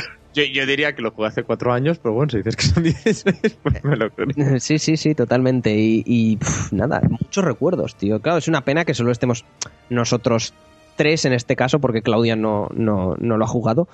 Y, a mí es, que, es que me parece tan, tan acojonante este juego, aún jugándolo a día de hoy. Y aún con esos gráficos poligonales, es que me marcó un Es que- antes y un después y sigue marcándolo. ¿Qué coño? ¿Sabes qué juego es acojonante? ¿Cuál? El Dragon Age. vale, Guille, pero... Tú, tú tienes que conseguirle a Claudia una, una GameCube y hacerte con el Twin Snakes para, no, me, para me nie- metérselo, me niego a que a que Claudia o a cualquier ser humano que no juega a Metal Gear Solid juegue al- a la bazofia que es el Twin Snakes. A ver, Eh, por favor, pero si, no, si tú, el si tú Twin lo intentas Snakes introducir en Metal Gear y le pones el uno de primeras, va a decir, mira, mm, esto es infumable. Gracias. Que no, Gracias. Adrián, Adrián, que no. Dos no. veces lo he intentado, dos veces lo he dado Claro, que imposible. intenta suavizárselo un poco, Porque tío. Claudia, la tercera va la vencida. No voy a permitir No. que tú, que Eso, como en el mira, Twin Snake, mira. no permito que Snake surfe en un misil. Que no. Eso, es, co- eso es como Mass Effect. Cada vez que alguien me pregunta por Mass Effect, le he dicho, tú empieza por el 2. Que pero que Correcto, no. correcto, gracias. Que Pablo. no. Yo- yo Eh, que digo, sí. yo empecé por el 2. Yo empecé por el 2 y fui súper de feliz. enteré verdad. Yo Al- también empecé por el 2 y es que, es que es lo que hay que hacer porque luego el 1 es muy duro, se te hace muy cuesta arriba porque es muy... Auténtica y genuina jugablemente- gentuza, nene. Defendiendo el Twin Snakes. Que pero. en fin. Digo que, que bueno, que si ella, que además se le va a hacer un poco cuesta arriba, la jugabilidad era la de otro tiempo, los gráficos, tío, son ya a día de hoy cancercito, pues por lo menos que tenga el aliciente de decir, bueno, los gráficos no son tan malos. Pero si es que, si es que los, gráficos, los gráficos al final hoy en día a mí es que me dan un poquete igual, ¿sabes? El problema es que tiene el, el puto juego 1, o sea, el 1 sí tiene los mierda de controles japoneses, que es un follón, no valen los joysticks tampoco del mando y es un lío. Mira, personalmente, yo voy a decir lo que hice yo, ¿eh? Y yo, empe- yo me... Empecé por el Metal Gear Solid 3, que sería... históricamente es el primero. Es Sí, así. es válido, es válido. Es así. Y, me, y me- yo jugué al juego y realmente es el... O sea, yo en ningún momento vi que me perdía nada. Y acabé el juego sorprendiéndome por el giro argumental del final, que si tú has jugado a los anteriores, pues es algo que te esperas, pero a mí me rompió No, totalmente. no, no, no te lo esperas, ¿eh? Te lo digo yo, que no te lo Vale, esperas. Vale, ¿El pues 3 eso. es el de los, el 3 es el de los cocodrilos? El de los cocodrilos, Sí, Claudia, el de los ¿Ves? Entonces- Si es que al final yo los he probado todos, pero es que son una mierda todos. El Pero, 3, oye, Y ya está. Oye. Déjame, Oye, déjame oye. comentarlo un momento. Lo que decía es eso. Y yo jugué al 3 en su momento y entonces dije, hostia, pues sí, porque la historia me pareció estupenda y aunque me costó un poco porque los controles son son los que son, no son los actuales ni mucho menos. Y me costó y realmente lo tuve que empezar dos o tres veces, pero digamos que tiré para adelante, ¿no? Porque sabía que estaba jugando a una obra maestra, porque es así. Entonces tú sabes que al principio cuesta, pero luego ya te vas haciendo. Entonces empecé por aquí y luego ya unos años más tarde salió el, el Metal Gear Solid 4 y por circunstancias, pues por estar en Game Over todo, pues pude conseguir el 1 y el 2, ¿no? Y entonces jugué al 1, que el 1, bueno, o sea, a mí es que se me pasó volando, es un juego que si tú vas tirando para adelante y sabes lo que vas haciendo, Seis horas, ¿eh? Y Sí, es cinco. un momento. Y teniendo en cuenta todo el, el texto que hay, se te hace súper ameno. Y el 2 a lo mejor es el que se te queda un poco ahí encallado porque le da mucha más importancia a la jugabilidad. Te, te hablan un montón también, pero como ya estás... ¿sabes? Sí, sí, hay momentos que se hace pesado. Pero claro, como ya estás enganchado en la historia, porque el 3 y el 1 creo... El 2 es una locura, eso es así. Ay, pues el 2 es mi favorito, fíjate. Sí, sí, pero... Bueno, es que no quiero entrar en spoilers por si acaso. Pero No, bueno, pero el digo- 2, el 2 fue un juego preparado tanto a nivel de marketing como a nivel de juego para hablar y criticar la, la desinformación o la mala información que se nos sí, da a sí, día de hoy y que, y que está tan vigente como, como, como bueno, Por, en por 2001 supuesto, como por ahora. No, no, sí, yo el 2 no estoy diciendo que sea un mal juego, lo que pasa es que cuesta, en el, el- la generación actual que estamos, o la anterior, cuesta ponerse en el, en el 2, cuesta lo suyo. Entonces, a partir de ahí llegué al 4 y el 4 que sería lo más actual, pues hombre, pues tira muy bien, ¿no? Porque Claro. en el juego actual, eh, joder, lo que ha pasado, se notan los años, ¿no? Estos, eh, claro, entre uno y el otro a lo mejor hay 12 años, ¿no? Diferencia, y se nota. Pero digamos que para mí creo que si no, te has, pa- no has entrado en Metal Gear Solid, una opción, ya que el 1 es muy, muy complicado meterse, si no tienes cierta em, idea de la saga, yo creo que el 3 es una buena opción para empezar. Y también te digo que acabé el 2, me puse el 3 que hay en el modo teatro, me leí toda la historia y yo flipando te digo, hostia, la de cosas que me he perdido. De- de- argumentalmente, porque claro, tú vas jugando al 3 y como eres tonto, porque no sabes nada del 1 y el 2, tú vas tirando para adelante. pi, Claro, pi, por pi, pi, eso. pi, Y tú no te Y claro. enteras de las cosas. y no sabes quiénes son lo- los malos, ni la organización, ni nadie. Y cuando vas ahí, estás jugando y llevas el 1 y el 2 y dices, hostia, hostia, hostia, qué tonto soy. Que son un poco lo que juega también Kojima, que los protagonistas son tontos, pero tú no lo eres tanto. Claro, y que, y que te hace sentir tonto y vivir la historia, por eso, es que es maravilloso. Y, y- y el Metal Gear Solid 1, no sé si necesitará un remake o no, pero a mí me parece maravilloso. ¿Que no te gusta, Claudia? Pues juégalo con alguien al lado. Yo me ofrezco voluntario. Mira, ¿Vale? yo a mí mm, me atrevo a decir, y creo que no me equivoco, que el mejor momento que tuvo la PlayStation 1 fue cuando tú para derrotar a Psychomantis tenías que evitar que te leyese la mente. ¿Y cómo se hacía Sí, eso? sí. Cambiando la memory card de ranura. Eso me pareció, te lo juro, que me pareció brutal. Hombre, El, mando de exagerado, ¿eh? ranura, o, que, o que si tenías una partida guardada del Castlevania o del Pro, que te dijera que si te gustaban esos juegos, que dices, venga, sí, ya, sí, por sí. favor, me voy a la cama que no puedo más. Yo lo, yo tengo que contar que, que hace esto, ¿no? Pues 15 años o así, vino mi, el típico cuñado, mi tío, el típico cuñado que diciendo, Buah, yo jugaba un juego, contándome cómo se tenía que hacer, porque claro, en ese momento era una cosa que tú alucinabas, era como un referente. Tienes un juego que para mm, derrotar al jefe tienes que cambiar el mando de sitio, no sé qué, y bla. Y claro, hace cuatro años me puse a jugarlo y vi que era ese juego y hace cuatro años me pareció una idea estupenda y eh, es de hace 16 años. Vamos, una idea que aguanta 12 años me parece bien y, o 16 o seguramente más. Es una idea muy muy buena y vamos.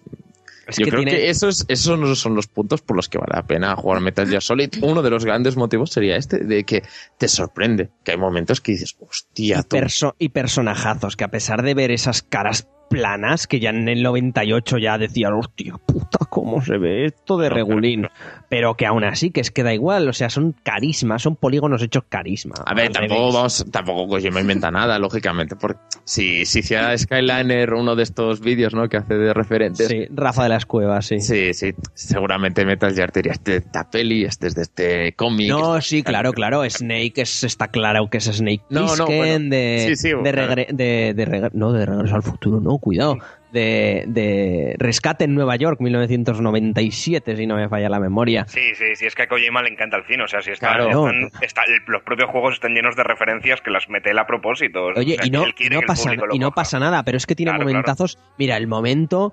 El momento de, de, de, de Vulcan Raven, el momento de, de, de, de, Wolf, es que todos, Sí, de, de es que, Ocelot, tío, es que. buah. Además, fíjate que lo, lo que era el diseño de enemigos, o bueno, los encuentros contra jefes, a mí lo que me gustaba mucho no es que, además de la personalidad que tenía cada uno, el propio encuentro que tenían, eh, el hecho de derrotarlos, ¿no? Hacía que fuesen muy diferentes entre sí. Entonces, tú, por ejemplo, evocas la batalla contra Vulcan Raven o la de, la de Sniper Wolf, y son completamente distintas. Entonces, yo creo que eso ayu- ayudó un montón a, a- a- a dotar a cada uno de, de una personalidad diferente, ¿no? O sea, fíjate en el estilo, ¿no? De Vulcan Raven ahí Sí, sí, sí. arrollando con todo, con los contenedores, tal, no sé qué. o The End, que The End te lo podías The de tres maneras distintas. y había algo- Exactamente, es que eso es una Kojimada pura y dura, tío. Eso Sí, es de decir sí, a sí, Kojima, mm, ole.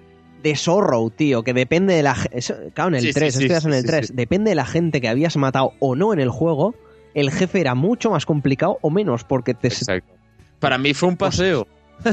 Ya, ya, totalmente, claro, yo también, claro. sí, sí. Y, a ver, y, y, y, claro, la otra partida dices, voy a por estos emblemas, tal, no sé qué, y matas a todo el mundo y dices, madre de Dios, la que me he liado aquí de repente. Y son esas cosas que, a ver, lo que, lo que mola muchísimo es que para una persona que le gusten rejugar a los juegos, estas cosas, cuando eh, hay una de cosas escondidas, de ponerlas sin. Como todo el mundo te habla al final de una manera u otra, eh, conectar con ellos en el momento en que te están traicionando, en el momento en que no se lo esperan, momentos en que te, te juega el juego contigo. Estas cosas son una maravilla y, y estamos diciendo, y son tres juegos, bueno, son cuatro juegos, son casos muy puntuales y son cosas que, que si tú comienzas a decir los momentos que más has flipado en un videojuego, posiblemente muchos sean de Muchos esta son saga. Metal Gear, Sí. exactamente, Sí, como, sí, sí. como la gente no lo sabe y la gente se... se- yo qué sé, Kojima profundiza mucho en sus personajes en el codec, que sí que es un elemento que, que entiendo que a la gente le pueda resultar muy aburrido, ¿vale? Pero si lo lees, descubres cosas como que, y esto es verídico, si lo lees en Metal Gear Solid 2, el codec descubres que Raiden era un maltratador y que le, Ah, bueno, le sí. pe- que le pegaba a su novia. Que dices, Las Pero- conversaciones con Rose. que sí, que sí, que, y te vuela la cabeza cuando descubres eso. Dices, pero, pero, Mm. este, pero este hombre, bueno, él y el guionista que siempre le acompaña, ¿cómo se atreven de hablar esto en un videojuego? Como, como en este de Phantom Pain, que van a hablar de, de una realidad, porque es una realidad. De África, de todo el tema de los niños soldados y de toda Sí, la, pero- la guerra y el dinero que hay detrás y, y esas cosas que no habla nadie. Y también habla de, de- de cosas actuales que nos afectan a todos de otro punto de vista, pero que Hombre, yo tampoco diría que Kojima es un defensor ni, ni que te, te va sacando estos temas para, no, para defenderlo. Lo que pasa es que sí que es cierto que, eh, que lo que no debe no, no tiene por qué hacerlo y al final te acaba hablando de muchas más cosas de lo que esperas, ¿no? De un juego que, bueno, yo es que Metal Gear Solid 3 me lo vendían, yo me acuerdo de, los compañeros de clase, ¿no? Te comentaban que era un juego de acción y ya está. Y yo cuando lo jugué digo, hombre, sí, es un juego de acción y, muy buen hecho, desde luego. Pero es que te estás dejando muchísimo por el camino, te estás dejando unos detalles, un, bueno, eh, Ocelot en el tercer juego, si haces ciertas cosas te trata diferente y bueno, yo siempre diré que para mí el mejor final de cualquier juego es el final del Metal Gear Solid 3, ese momento en que solo puedes pulsar un botón y eso sí que es un kick time event Exactamente. puesto. O sea, es súper dramático. es Exacto. como Para te mí hace eso es interactuar y, y demás, Sí, eso es maravilloso. eh, Por, por eso digo que tienes muchas cosas que cuando estás pensando en un referente de ciertas cosas, pues acabarás diciendo Metal Gear, eh, un ref- de- jugablemente dirás esto, cuando diga, pienses en argumento también dirás en cierto momento Metal Gear. Entonces, claro, son tantas cosas que lógicamente para uno que haya jugado a, los juegos, que salga una nueva entrega, siempre sabes que algo, algo se le sacarás. ¿Sabes? Da igual que sea a nivel jugable, argumental, eh, de contexto, de, mensajes ocultos, de, de- innovaciones, de jugabilidad. Siempre hay algo que dices, hostia, bravo. Exactamente, tío Sergi, porque yo creo que es una cosa que yo lo entiendo, ¿vale? Por las lo vamos a llamar así, pero yo creo que no todas las ideas las tiene este hombre por las collimadas, ¿vale? La mierda de- del Johnny No, este no, ca- por- del sí, Johnny este cagando por ahí, tío, que dices, pero pero esto, esto qué mierda es, tío Kojima, ¿qué, qué haces? Por favor, ¿sabes? Y muchas cosas que, que comprendo que, que haya mucha gente que a mí mismo, ¿sabes? Hay veces que me sorprende, yo lo entiendo, hago esa suspensión de la incredulidad occidental, vamos a llamarlo así, y, y trato de ponerme en la mente oriental cuando veo esas cosas, ¿vale? Que, que les hará mucha gracia porque tienen un humor diferente y demás. Los semidesnudos gratuitos me molestan muchísimo. No, me molestan muchísimo. Exacto, porque te rompe la, te rompe la magia. Es Japón y dices, Mm. vale, pues lo, lo entiendo. Y quitando eso, que yo creo que es el, principal problema porque el- por el que hay mucho jugador y mucho fan y mucho tal que odia todo esto muy entre comillas o que le cae gordo el señor Kojima y sus juegos y su estudio, obviando eso yo creo que es de los pocos estudios hoy por hoy, junto a Naughty Dog y junto a, yo que sé, a That Game Company y, y- y pocos más, que sabes que te van a sacar un producto 100% pulido y un producto Y yo creo que el problema de... de- fabuloso, maravilloso. No sé, yo, Eh, a, yo- mi yo- modo de ver. El problema es que Konami ya no es lo que era. Eso es- No, claro, eso está- problema. eso está claro. Eh, que si tú quieres un juego 100% fiable, eh, dejando de lado las grandes distribuidoras, pues son empresas que tienen dinero, porque cuando es eso es un Rockstar, es un Valve, un Naughty Dog, y que son empresas que sabes que facturan muchísimo. Pero, pero mínimo. aunque no facture tanto, Sergi, yo lo que me refiero es que tú sabes que vas a tener un gran juego pulido al milímetro. Ya, ya, ya, pero yo te digo que hasta el 3, está- o sea, firmaba lo que dices. El 4 a mí me, me pareció un. que se quedaba un poco. Que no era lo mismo. También es que, claro, es un producto. Claro, es, que es el problema también de, de donde estamos yendo en la industria. Cada vez tienes que hacer algo más grande, con más. conte- multiplicar contenido al doble o el triple o. Ya, que eso es a- otra cosa. la- yo, yo preguntaría a la gente por qué. ¿Por qué más grande y más tal? Pues, chico, Sí, igual sí. si, me, pa- si me lo paso teta con un juego de 6 horas, pues mira, pues me lo he pasado teta con A un mí, de sinceramente, un Metal Gear Solid 3 le metes una parte online y me lo rompes. Porque la gracia de Metal Gear Solid 3 es que. O el 2, la gracia es que es tu personaje, que tú te metes en su piel y después ves como. Otra cosa es que hagas como en, como en el 4, que lo que pasa que aquí en Europa se, dis- se distribuyó a la vez, pero por ejemplo en, en, en Japón era un juego diferente. Estaba, se vendía Metal Gear Solid 4 y luego en la tienda podías ir a comprar Metal Gear Online, que era con la jugabilidad y tal, pero otro juego diferente. No sé, eso veremos a ver cómo se desarrollan estos meses. Y supongo que antes o después, un día de estos que nos quedemos sin cosas, igual lo preparamos un ratito más que los programas de normal y nos hacemos un especial aquí Metal Gear o qué. No sé. no, no sé, yo, lo propongo. Yo, sinceramente, cuando te dicen, eh, a mí cuando me preguntan, oye, una, ¿cuál es tu saga favorita de videojuegos? Y, y hostia, sí, tienes tus, tus recuerdos, ¿no? Tienes estos, estos juegos de Naughty Dog, ¿no? Que te has pasado la infancia con ellos. Pero si tú dices, hostia, objetivamente o, por matemáticamente, ¿cuál es la saga que más momentos te ha dado? Hostia, es que es difícil no decir Metal Gear Solid, ¿eh? Es que es difícil una saga que haya aguantado y que haya tantos juegos que valen tanto la pena. jodido, jodido. Y no estamos hablando de una cosa que para mí es una marca de la casa, la música. Que vamos, las canciones de Metal Gear Solid, bueno, están a otro nivel, ¿eh? Eso es, eso es impresionante. Yo llorando como una niña en, y siento el comentario de niña, que es un poco machista, bueno, yo llorando, llorando sin más, eh, en la Video Games Live, creo que Adri y Claudia lo podrán corroborar. Cuando sonó la canción de Metal Gear, yo lagrimones como puño, yo decía, ¡ay, Dios mío, qué pico todo! Joder. Sí, sí, sí, Maravilloso, sí, sí. Es que yo creo que es una saga que le tendremos que dedicar, como yo creo que Claudia, y aquí también te lanzamos el guante, que esperamos un, un me saldrá un especial de Dragon Age o algo algún día que te dé el, el siroco.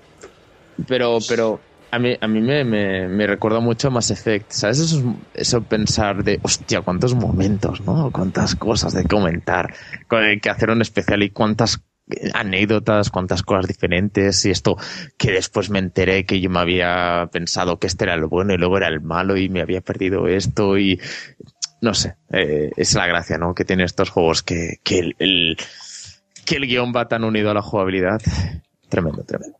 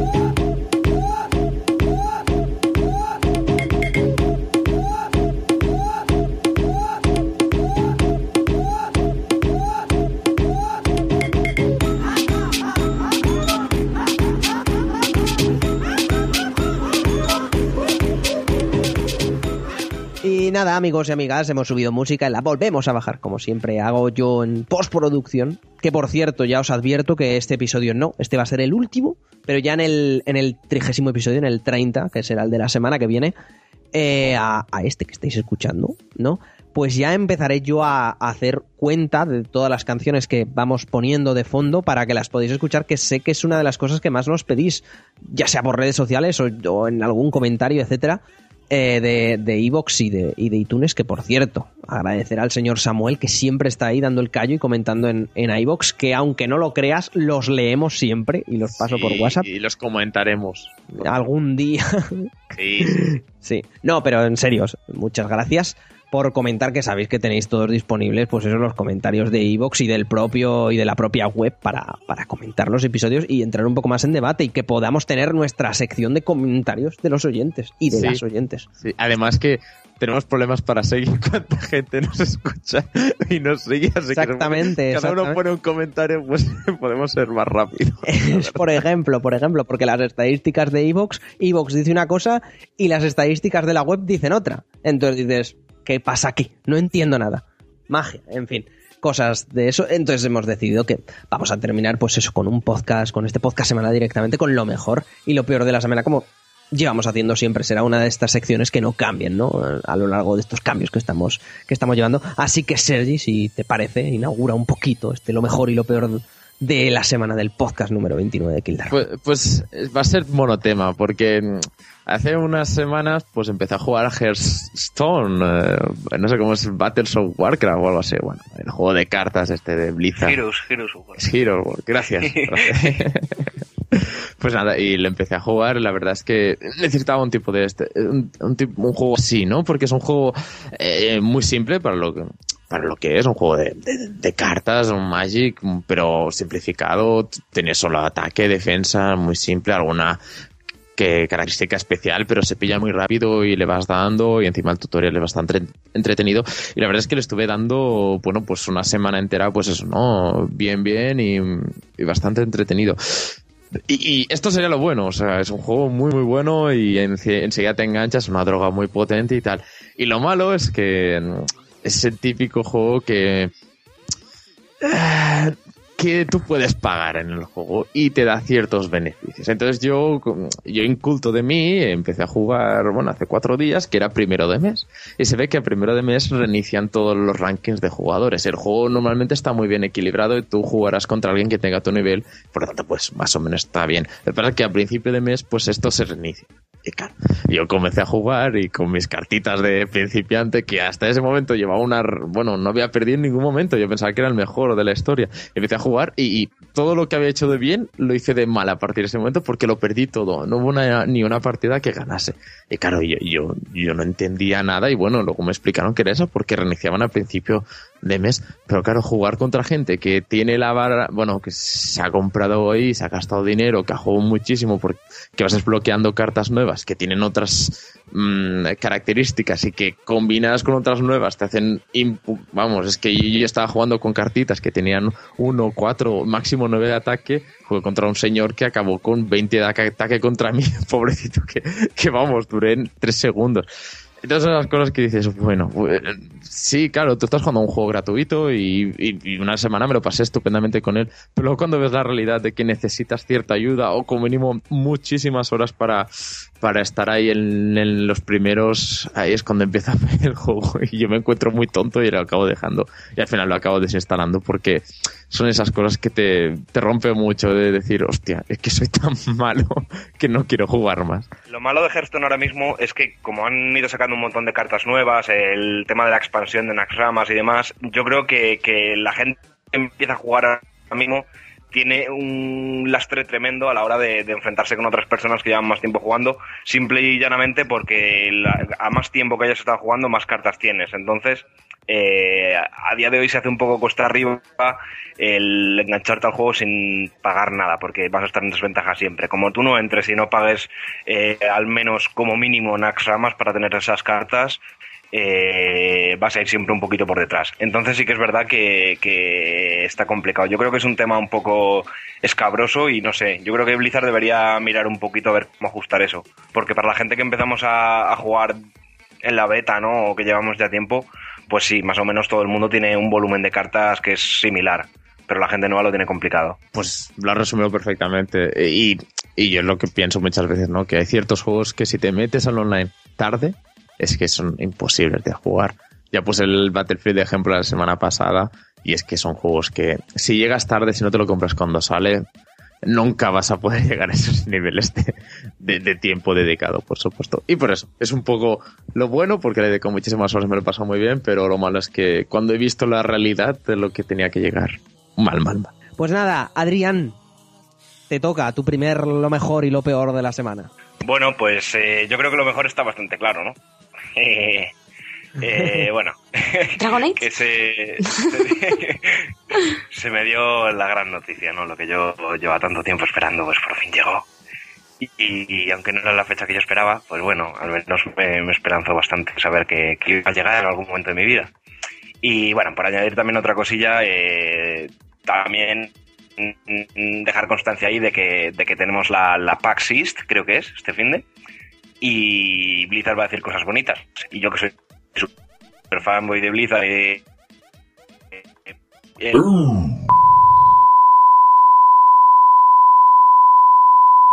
Bueno, mientras recuperamos al super fan de Blizzard, que, estamos teniendo aquí problemas técnicos, amigos, ya sabéis lo que tiene. Grabar por Skype, Claudia, amiga mía, coméntanos a todo, a mí y a toda la audiencia qué es lo mejor y lo peor de, de, la semana que, ha pasado esta semana? Pues para mí lo mejor y lo peor de la semana han sido básicamente eh, la misma cosa. Esto fue antes de ayer y tal. Eh, estaba yo tranquilamente en Twitter, cracatá, leyendo, vas pasando, y entonces empezaron a aparecer ciertos mensajes en Twitter que a mí me, me rompieron el alma en mil pedazos. Eh, soy, como ya sabéis todos los que no soy, soy muy fan de Dragon Age y cuando digo muy fan digo que estoy completamente obsesionada hasta el punto de que tengo un vínculo emocional muy fuerte con todo lo referente al juego. Y eso entonces, eh, antes de ayer, eh, empezó a contar David Gader por Twitter. David Gader es el creador de básicamente todo el universo de Dragon Age y ha sido el principal guionista durante los, los tres títulos de la franquicia que dejaba Dragon Age. Vale. Al principio, claro, mi primera reacción fue de, oh Dios mío, no. ¿Cuántas lágrimas? estaba hablando con, Alba, ¿sabes? Por, por el chat y empecé, empecé como, no, no, no, no, no, no. Sí, literalmente me puse a llorar, me puse súper mal. ¿Sabes? Luego ya fue explicando eso que 10 años trabajando en Dragon Age, pues quería buscar un, un nuevo proyecto y tal, que es lo normal. O sea, cuando eres una persona creativa, cuando eres una persona que te.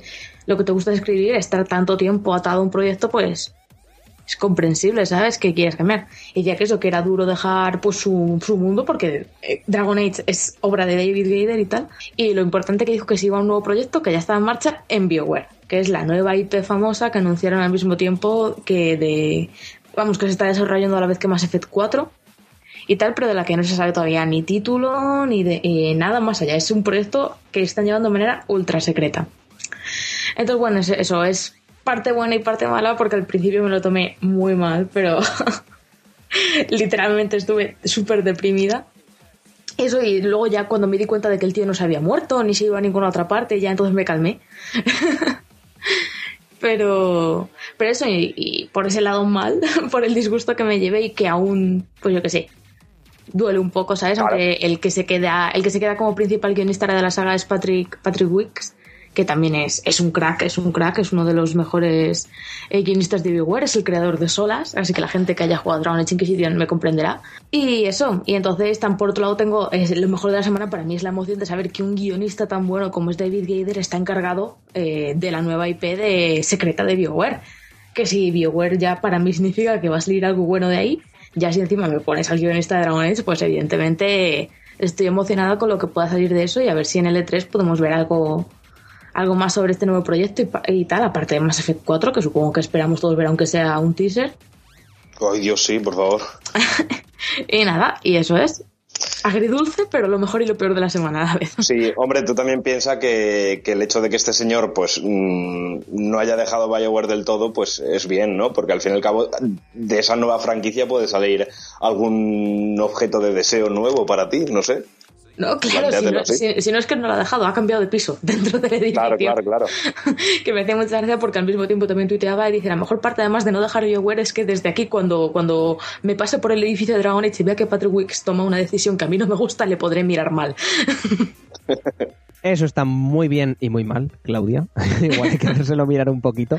Pero no, te comprendo. Si pasara eso con, con Kojima o con alguno de estos, pues, Naughty Dog, pues yo también me pondría igual cosas de ser fan y llevarlo todo un poquito al extremo que tenemos nosotros. Adri, te has quedado, cuando te has colgado con los problemas técnicos, en Soy super fan de Blizzard hablándonos de, que tenían algo que decir en la, en la Pask East. Sí, sí, creo que has estado hablando solo como media hora, sí, Sí, exactamente. Digo que he estado hablando como un idiota media hora.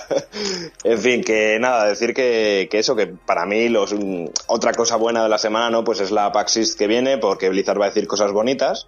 Y yo que soy súper fan de Blizzard y de, y de la mayoría de sus juegos, pues seguramente me vaya a caer algo que, que me guste, ¿no?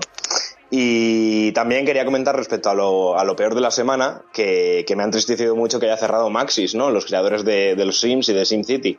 Que yo siempre he sido muy fan de todos los SimCity y demás, y, a ver cómo queda la cosa ahora. No sé. Mm, siempre entristece un poco, ¿no? Que un estudio así con tanto recorrido, pues al final se vaya a pique. Entonces, bueno. Veremos en qué se queda, no, no, sé, porque, claro, no pueden dejar aquí colgados a los Sims ni a los SimCity, pero parece ser que era una división de Maxis, ¿eh? No, no Maxis como tal. Maxis, no sé qué. Han cerrado el estudio gordo, o sea, Maxis tiene como cuatro o cinco equipos y han cerrado el primero, el principal. Pero es que yo he leído que era el que últimamente solo había hecho el SimCity este que salió regular por el lanzamiento de los servidores y otro más, no sé, en fin. El otro más, los Sims 4. y los demás, los demás estudios son los que se encargan de expansiones, de llevar la comunidad y tal y cual. Y el que ha cerrado es el grande. El que sí, que precisamente el último que he hecho así, eso era... Vamos, que los Sims 4 no han conseguido recuperar a Maxis de Sin City. Vamos, esa es la impresión que me ha dado a mí. Sí, sí, sí, tal cual. Claro, entonces han cogido al resto de estudios y han dicho, vosotros estáis manteniendo los Sims 4 y porque todas las expansiones que tienen que venir por los Sims 4, pues, ala. Y Maxis, Maxi, Maxis el equipo principal, el primero es el que ha, el que ha cerrado. Que vamos, no han, no querido dar la razón exacta, pero todo indica que ha sido tema de dinero y a mí me da la impresión de que eso, de que los Sims 4 no ha conseguido recuperar Maxis después de lo de Sin City. Es que lo de Sin City fue muy gordo. Fue gordísimo el agujero que tuvo que haber ahí y, bueno, pues eso. La verdad es que es una pena más que nada. O sea, yo tampoco es que sea ultra fanático de los Sin City y de, y de los Sims, no es algo más nostalgia, ¿no? Son juegos que están muy ligados a, a mi niñez y me da pena, ¿no? Porque es algo que ha estado siempre ahí, es, es algo con lo que, joder, yo es que los Sims es uno de los juegos con los que, con los que empecé a jugar, ¿no? De mis primeros juegos. Y, y bueno, pues los eso Sims me da magia lástima. potagia. Mm, sí, sí, a mí me encantaba matar a los Sims. ¿Cuántas horas le he echado yo a los Sims magia potagia? Madre mía. Así que nada, chicos, pues ese es mi mejor y mi peor de la semana. Pues voy yo, que soy el único que queda. Hemos sido poquitos. Bueno, Sergi, Bene, ya sabéis, Benelux, para los amigos que vengan desde Game Over y demás programas, se ha tenido que, que marchar. Horarios alemanes, cosas de, de trabajar en un país extranjero. Voy yo con lo mejor y lo peor de la semana, que evidentemente lo mejor es, como Adrián bien ha dicho, Metal Gear Solid 5 de Phantom Pain. Oh, Es maravilloso. Y lo peor, pues no, no sé deciros. Íbamos, íbamos a hablar hoy, lo dejaremos para otro día. Cosas, falta de personal y demás. De, de Better Call Saul. Y, y yo creo que va a ser mi peor de la semana. Porque el primer, el segundo y el tercer capítulo me, me gustó mucho, me entusiasmó. Dije, Dios mío, mola. Pero es- el cuarto y el quinto, uff, me ha bajado el flow, chicos. De- No. estoy de acuerdísimo, Guille. O sea, a mí los dos últimos capítulos me han dejado un poquito frío, ¿eh? Fresquísimo, sí. Empezó súper fuerte, tío, con un potencial increíble y estos dos últimos capítulos no sé, no sé, no sé, no sé si es que mm, estarán a mitad de temporada y es cuando las series se ponen así un poco más, más flojillas y luego volver a pegar el repunte, pero no lo sé, yo es que estaba pensando lo mismo además estos últimos días. Se nota la calidad, se nota la gente que está detrás, pero deja un regusto frío. Exactamente. Eh, veremos a ver qué pasa. Y no sé, bueno, quizás diría otro me gusta, pero no me gusta el precio de pues, Seiko, la compañía de relojes, va a volver a sacar un reloj de edición especial de Metal Gear maravilloso. Es feísimo, el, por Dios. Como el que llegue- lleve Venom Snake, que además era es una reversión de uno que sacaron en los años 80 que lo llevo buscando, pero bastante tiempo, desde que prácticamente vi el primer tráiler, y no lo he podido encontrar en buen estado, porque encontré dos, pero estaban hechas mierda, en eBay, y puede que ahora pues caiga. Cosas de ser fan y de la vida. No, pero espera, espera, espera un segundo. en real- en- ¿De verdad te parece ese, ese eh, reloj bonito? Sí. Mola, Pues- está muy chulo. Yo lo veo tan cutre. Igual el ser fan, el fanatismo me ciega, ¿vale? sí, es muy probable, ¿eh? porque es, es- es un poco horterita, ¿eh? Pero a mí me gusta. pero bueno, ya sabéis que yo soy el hortera de- de- del, del grupo. De Ah, aquí, está de bien, está bien. Así que no pasa nada. No pasa nada, no pasa nada. Pantalones amarillos, zapatillas con alas y reloj hortera. Me, me parece una vestimenta fabulosa para salir a la calle y por si algún día hacemos algún directo. Así de claro os lo digo. Iré con mis zapatillas con alas, prometido. Esto, esto, esto quedado grabado. Si hacemos algún día un directo, iré con mis zapatillas, con mis Adidas Jeremy Scott, edición especial Tuwanen con alas. Maravillosas, por cierto. Búsquenlas en Twitter, amigos y amigas oyentes. Fliparán. Maravillosas. Subimos música y vamos con el ending.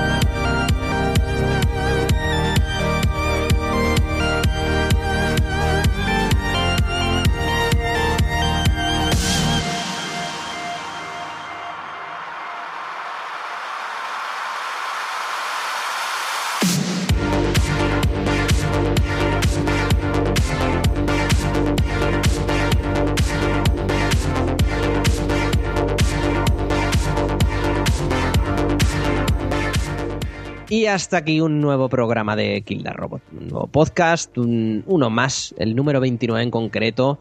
Eh, y bueno, ya sabéis que, y lo estaréis notando, estamos un poco cambiando el chip, no, no ajustándonos tantos a, a unas secciones súper predefinidas. Estamos desarrollando más o menos, por decirlo de alguna manera, pues el, el que entre gente nueva, ¿no? Colaboradores, bueno, amigos, básicamente. Como, como Andre y también tenemos un, un par de voces más en, la- Hola, en las recámaras que ya, que ya las iréis escuchando en las próximas semanas. Y por supuesto, los que no han podido estar. Y Adri, gracias por pasarte y a ver más veces. Y eso, y la gente, si le ha gustado, también te pueden escuchar en Game Effect Podcast, ¿no? Pues sí, chicos, que ha sido un placerazo eh, estar con vosotros hoy. Una pena que haya tenido que ir a reiniciar el router cuatro veces. Se me ha ocurrido ponerme con la conexión de datos del móvil ya en los últimos 10 minutos. En fin.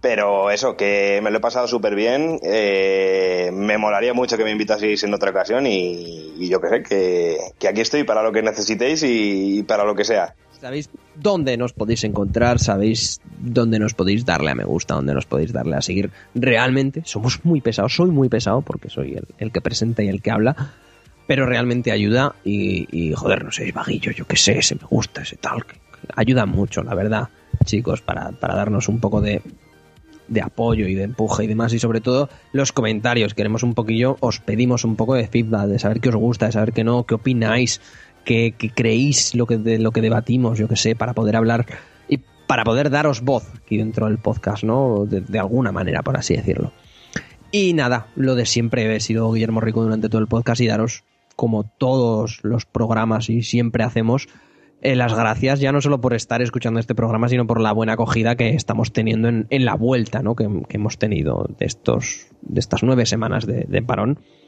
Y dar las gracias a mis compañeros que no han podido estar y a los que sí que han podido estar y a los que aún no conocéis, pero pronto conoceréis. Así que nada, chicos, gracias por todo y nos vemos, escuchamos en el próximo episodio. Adiós. Hasta luego. Hasta luego.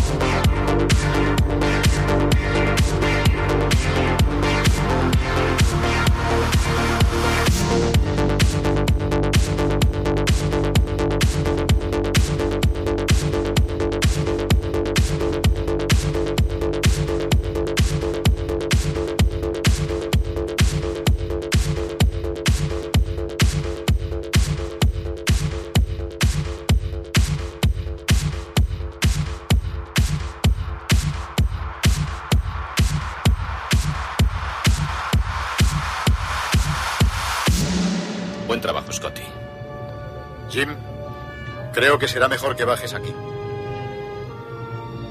Bones. Date prisa. Sabi, ocupe el mando.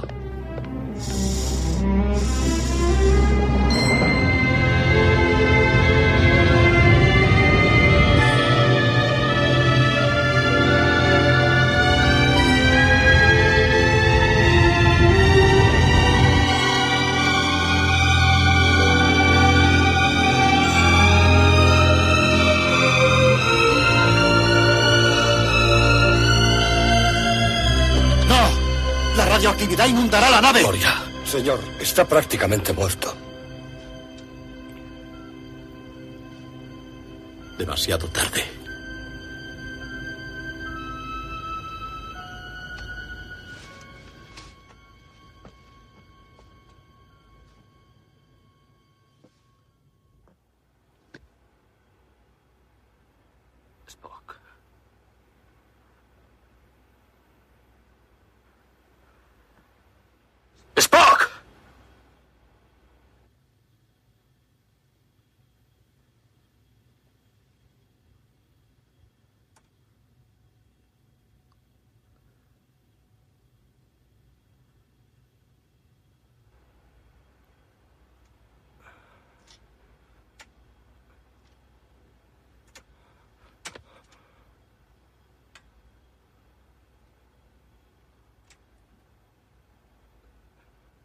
La nave está fuera de peligro.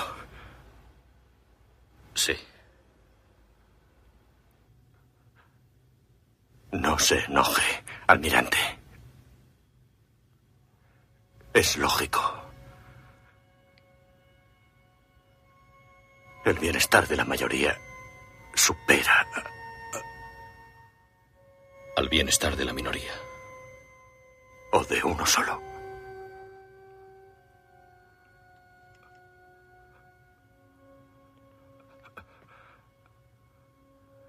Yo nunca hice la prueba del Kobayashi Maru. Hasta ahora. ¿Qué opina de mi solución? Spock.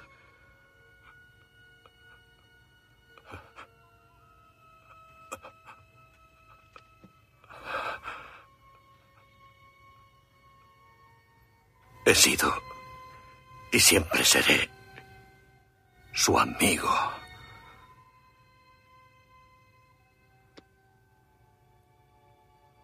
Que viva largo tiempo y prósperamente.